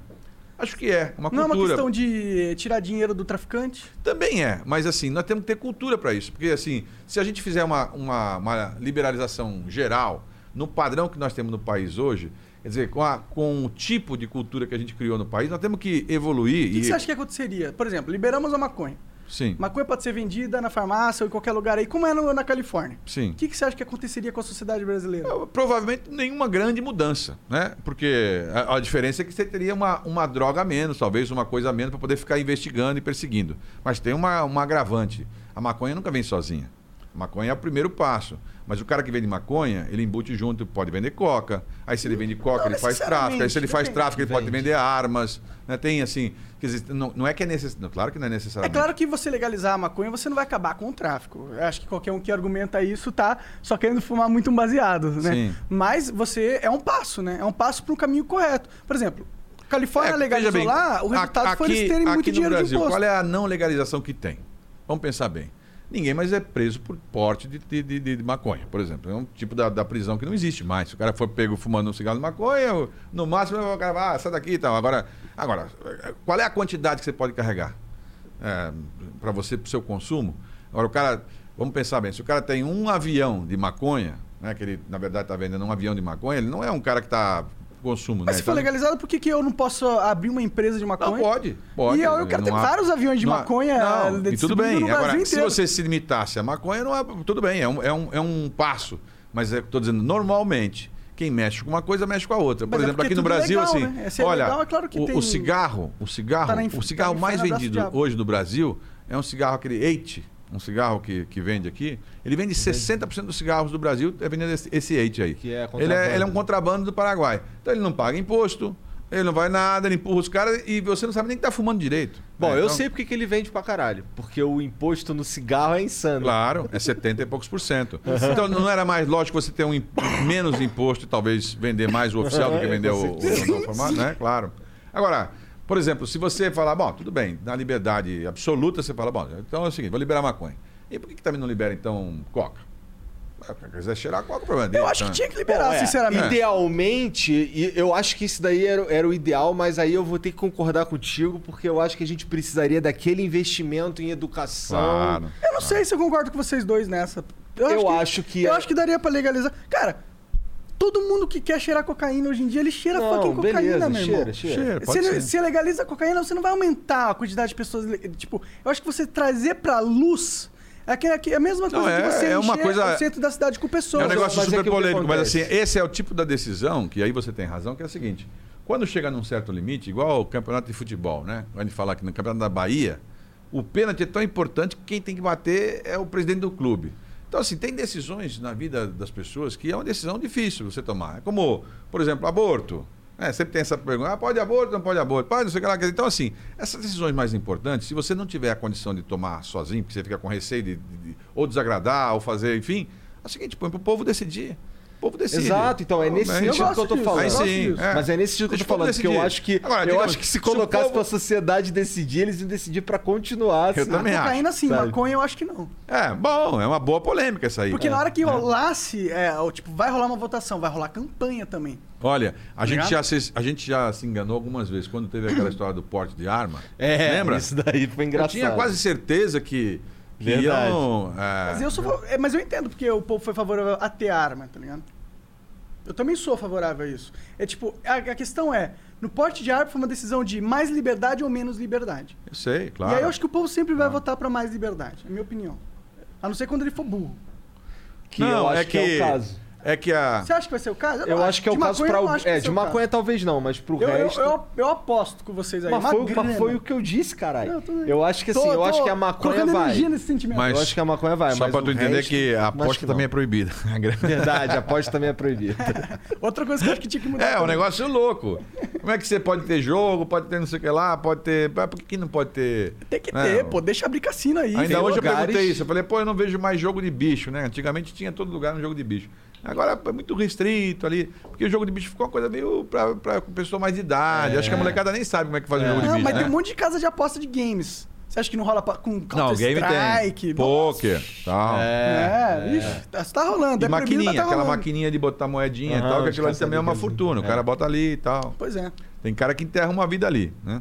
Não- Bom, a gente precisa terminar porque o. Ah, tem mais? Tem Tem mais, mais aí, uma? Jean? Beleza. Tá. Tem que terminar que o Márcio tem que ir embora. Inclusive, por isso que foi um pouco mais curto hoje, chat. Tá. Beleza? Bom, o Binho mandou aqui de novo, ó. Ah.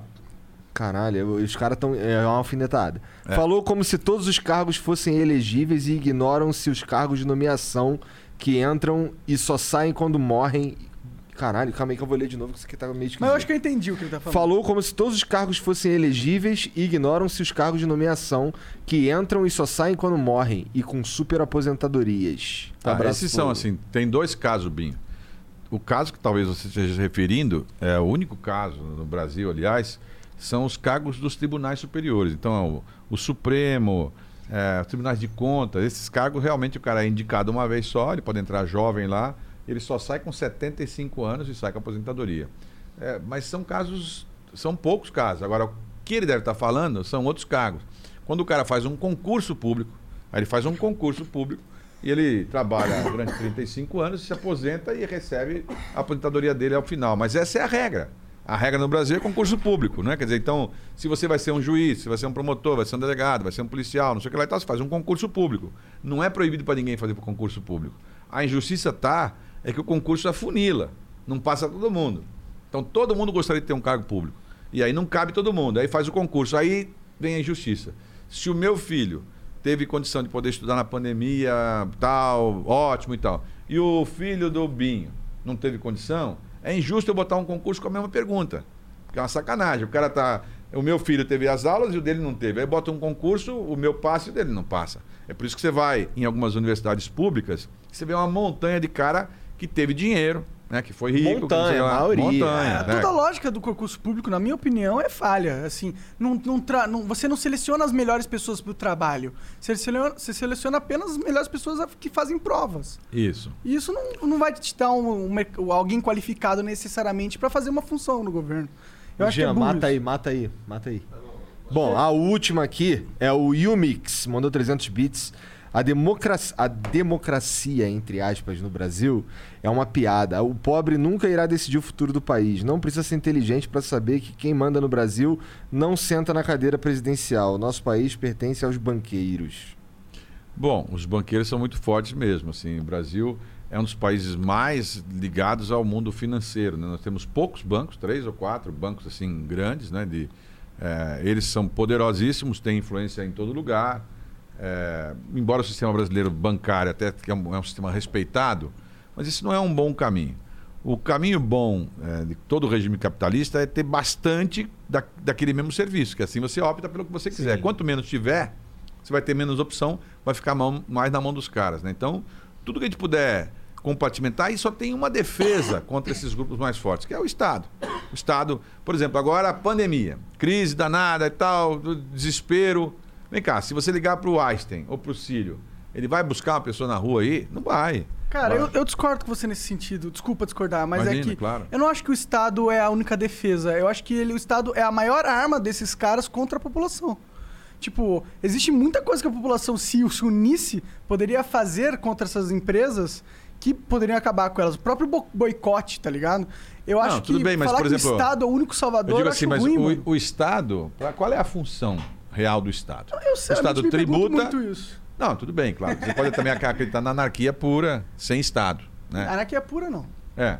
Aí sem Estado também é o seguinte, né? Cada um que se defenda, pega a tua arma e, e vamos pra rua e pra, pra guerra. Agora, o Estado, ele é a, é a junção de todo mundo e ele serve como um anteparo, porque vamos pensar em regras gerais, né? Quem que pode, em meu nome, poder me defender contra esses grupos mais organizados e fortes? Bom, é a junção de nós todos. Um pouco do que você falou. Quer dizer, só que você fala no sistema, é claro que você, pela, pelo teu hábito e pelo que você faz, é por aqui e tal. Mas isso tem um limite de atuação. Né? É, tipo, E o limite é o Estado. é, não, mas não é só o Estado. Quer dizer, isso aqui tem um limite porque é o seguinte: se- mesmo que todo mundo se junte aqui, não sei o que lá e tal. A verdade é, vai abaixar o preço da gasolina? Não vai. É, hoje eu fui lá num cara que vende sorvete ele falou: ó, é o seguinte, o preço daqui da, da caixa custava 80 reais, agora está custando 160. Então eu não tenho como vender pelo mesmo preço. Tem uma puta de uma inflação aqui que está montada que, assim, é claro que tá. Você tem que ter algum instrumento que possa tentar evitar que isso aconteça. Por exemplo, agora, eu falei para vocês, de cada 10 pessoas que você olhar na rua, três estão vivendo com 600 reais. Mas quem é que vai pagar esses 600 reais? Eu? Você? Não, eu não vou pagar. Ele não vai. Ah, então, só tem uma coisa, é o Estado. É isso. Na hora vamos Mas o ver. Estado é a gente, pô. É claro. Sou eu e é, você. mas então, mas é, é isso mesmo, é isso que a gente organiza. Se você tivesse que. Eu, eu, eu tava domingo, agora, sábado, fomos fazer um evento aqui de um negócio de colocar colante nos carros e tal. Aí um senhor de idade passou mal, nos atropelou quatro pessoas nossas, jogou todo mundo no chão, bateu, quebrou a perna da menina. Foi um fuzuê lá, foi muito grave. E aí, é o seguinte, você liga, ah, tal, emergência, quem é que vem? É um bombeiro, do Estado. Aí põe numa ambulância, do Estado. Leva para um negócio, é do Estado, é tudo do Estado. Quer dizer, tudo bem que a pessoa fala, ah, mas o Estado não presta para nada. Não, não é verdade. Vê bem, você estudou em escola pública ou particular? Ah, eu estudei bastante tempo em escola particular e também bastante tempo em escola Tá. pública. Normalmente, se você perguntar, não sei se é o caso, mas normalmente a pessoa, assim, quando você faz uma reunião grande, assim, pergunta quem estudou em escola pública? A maioria estudou em escola pública. É, é, é, não, é assim, não é que todo mundo. É claro que seria bom todo mundo ter também o privado, Mas, mas. é que, será que não a partir do momento que você fala, só eu posso fazer isso? Aí no futuro, olha, o Estado fez isso, que só ele pode fazer. Claro que ele fez isso, só ele podia fazer isso. Claro. Não, mas ele não está. O papel dele é esse mesmo, é fazer. Agora, o que a gente está errado é de achar que tudo que o Estado faz não presta. Por exemplo, o Estado de São Paulo faz 20 mil cirurgias todos os dias. Enquanto nós estamos aqui conversando e tal, pá, já aconteceram 400 cirurgias, por nossa conta. E tem que ser mesmo. As crianças nascem, outra fica doente e tal. Se a gente não fizer isso, quem é que vai fazer? Pô, eu, eu acho que o papel do Estado como o cara que. Ah, o tempo, desculpa. Mas ah, o cara que remaneja o dinheiro, acho foda. Acho que o Estado pode ser nisso. Eu só não acho que o Estado tem que construir estruturas é, empresas, tá ligado? Não tem que construir. Sim, Eu acho que pode estatais, só né? pagar um terceiro. Ah, a função, princípio do Estado é essa: educação, saúde né, e segurança. Isso é o básico. né? É. o básico. Educação, saúde e segurança. Há quem diga o seguinte: a função principal do Estado é, é- é, na verdade, é dividir renda. É pegar o teu imposto e dividir renda. Cara, eu, eu acredito bastante nisso. Eu, É, que eu é o- gostaria que isso que fosse assim, mas eu tenho muita dificuldade em acreditar que isso daí um dia vai, vai acontecer de verdade, porque, cara, o sistema. Eu acho que a gente precisa de uma reforma política muito profunda. É, Muito profundo. uma reforma seria bom porque é o seguinte: se você não tiver confiança em quem te lidera, como é que você vai para frente? é? Exatamente, Então nós precisamos ter confiança em quem nos lidera. Mas é que vocês talvez não tenham vivido. Eu também, aliás, mas não é comum a gente viver. Mas eu assisti um caso concreto, quando eu fui prefeito, de uma cidade desanimada, as pessoas têm confiança, que ao final as pessoas estavam numa vibração, é o seguinte, vamos para frente, todo mundo junto, né, né, né. Como é que eu tive 93% dos votos, então a população estava, pô, eu- ele de novo, eu quero ele de novo e tal. Então é, é possível fazer isso, entendeu? Não, com certeza. Eu acho que uma governança é fundamental. Alguém Claro. que estruture com o convívio, eh, não dá pra funcionar sem ter uma É, não estrutura. é que eu não queira. Não, eu sei, você não o- acredita que vai acontecer, claro. Não, veja, não, não é que eu não, não gosto do sistema público de saúde ou não sei o que Sim. e tal, não é, não é nada disso. Você acha é que, que eu queria, eu queria que, porra, assim, ó, fizesse igual tá ali no, no descrito no plano, sabe? Que pelo menos, no mínimo, isso aí, isso aí sem pensar em qualquer mudança profunda, que pelo menos fosse feito do jeito que é que, que a gente Tá escrito que é espera. pra ser, né? Sabe? Porque, Muita pô, na da verdade, o que é acontece hoje é eu pago a eu pago o Imposto da escola pública e a escola particular da minha filha. Graças Sim. a Deus eu tenho condição. Aí eu pago o imposto para a saúde pública e pago o plano de saúde da minha família Sim, também. sim. Então, porra, eu não quero pagar A bronca, a bronca toda de, de classe média é exatamente essa. O cara faz o pagamento e tem o segundo pagamento de Exato, volta. Claro, exato, claro. exato. Agora, é o seguinte, é, você tem que lembrar que você, eu, né, nós somos exceção. Com certeza. a multidão certeza. não tem essa condição. Com não paga a certeza. escola. Quando eu fui nos debates na campanha passada, um dos candidatos me falou: Márcio, tem uma ideia sensacional. Vou fazer a melhor escola pública do Brasil. É, não diga aí, como é que vai ser? Vão cobrar 120 reais e vou fazer uma baita de uma escola para todo mundo. Digo, o problema é o seguinte: as pessoas não têm 120 reais. Pô, pelo amor de Deus, você acha que uma família não tem 120 reais? Fala, meu, você vive numa outra realidade. As pessoas mais simples, elas não têm 120 reais para três filhos, 360, ele vai tirar da escola. É Mas simples. né? sabe qual que é a pior perversão disso tudo? É que eles. Pior que eles pagam essa porra. O cara que é pobre, ele pode não pagar o imposto de renda. Mas qualquer produto que ele compra tem imposto pra caralho. E não, é ele só paga. imposto. É claro que ele tipo, paga, mas eu tô dizendo assim, é- é, ele não. Ele, ele queria que pagasse isso e mais os 120. Ele achou que todo mundo tem 120. Não, impossível. Entendeu? Tem muita gente que não tem 120, tem gente que não tem 5, não tem 10, entendeu? Hoje o senhor me falou lá, olha, aliás, a moça me falou, tô com um problema grave aqui no, no, no tornozelo, tô a cirurgia. Faz seis meses, tô mancando e pulando aqui. É, eu não tenho condição financeira de pegar o ônibus para ir até lá e fazer o negócio, o tratamento para poder fazer a cirurgia que eu tenho que fazer. Assim, as pessoas passam muito apertado, muito apertado.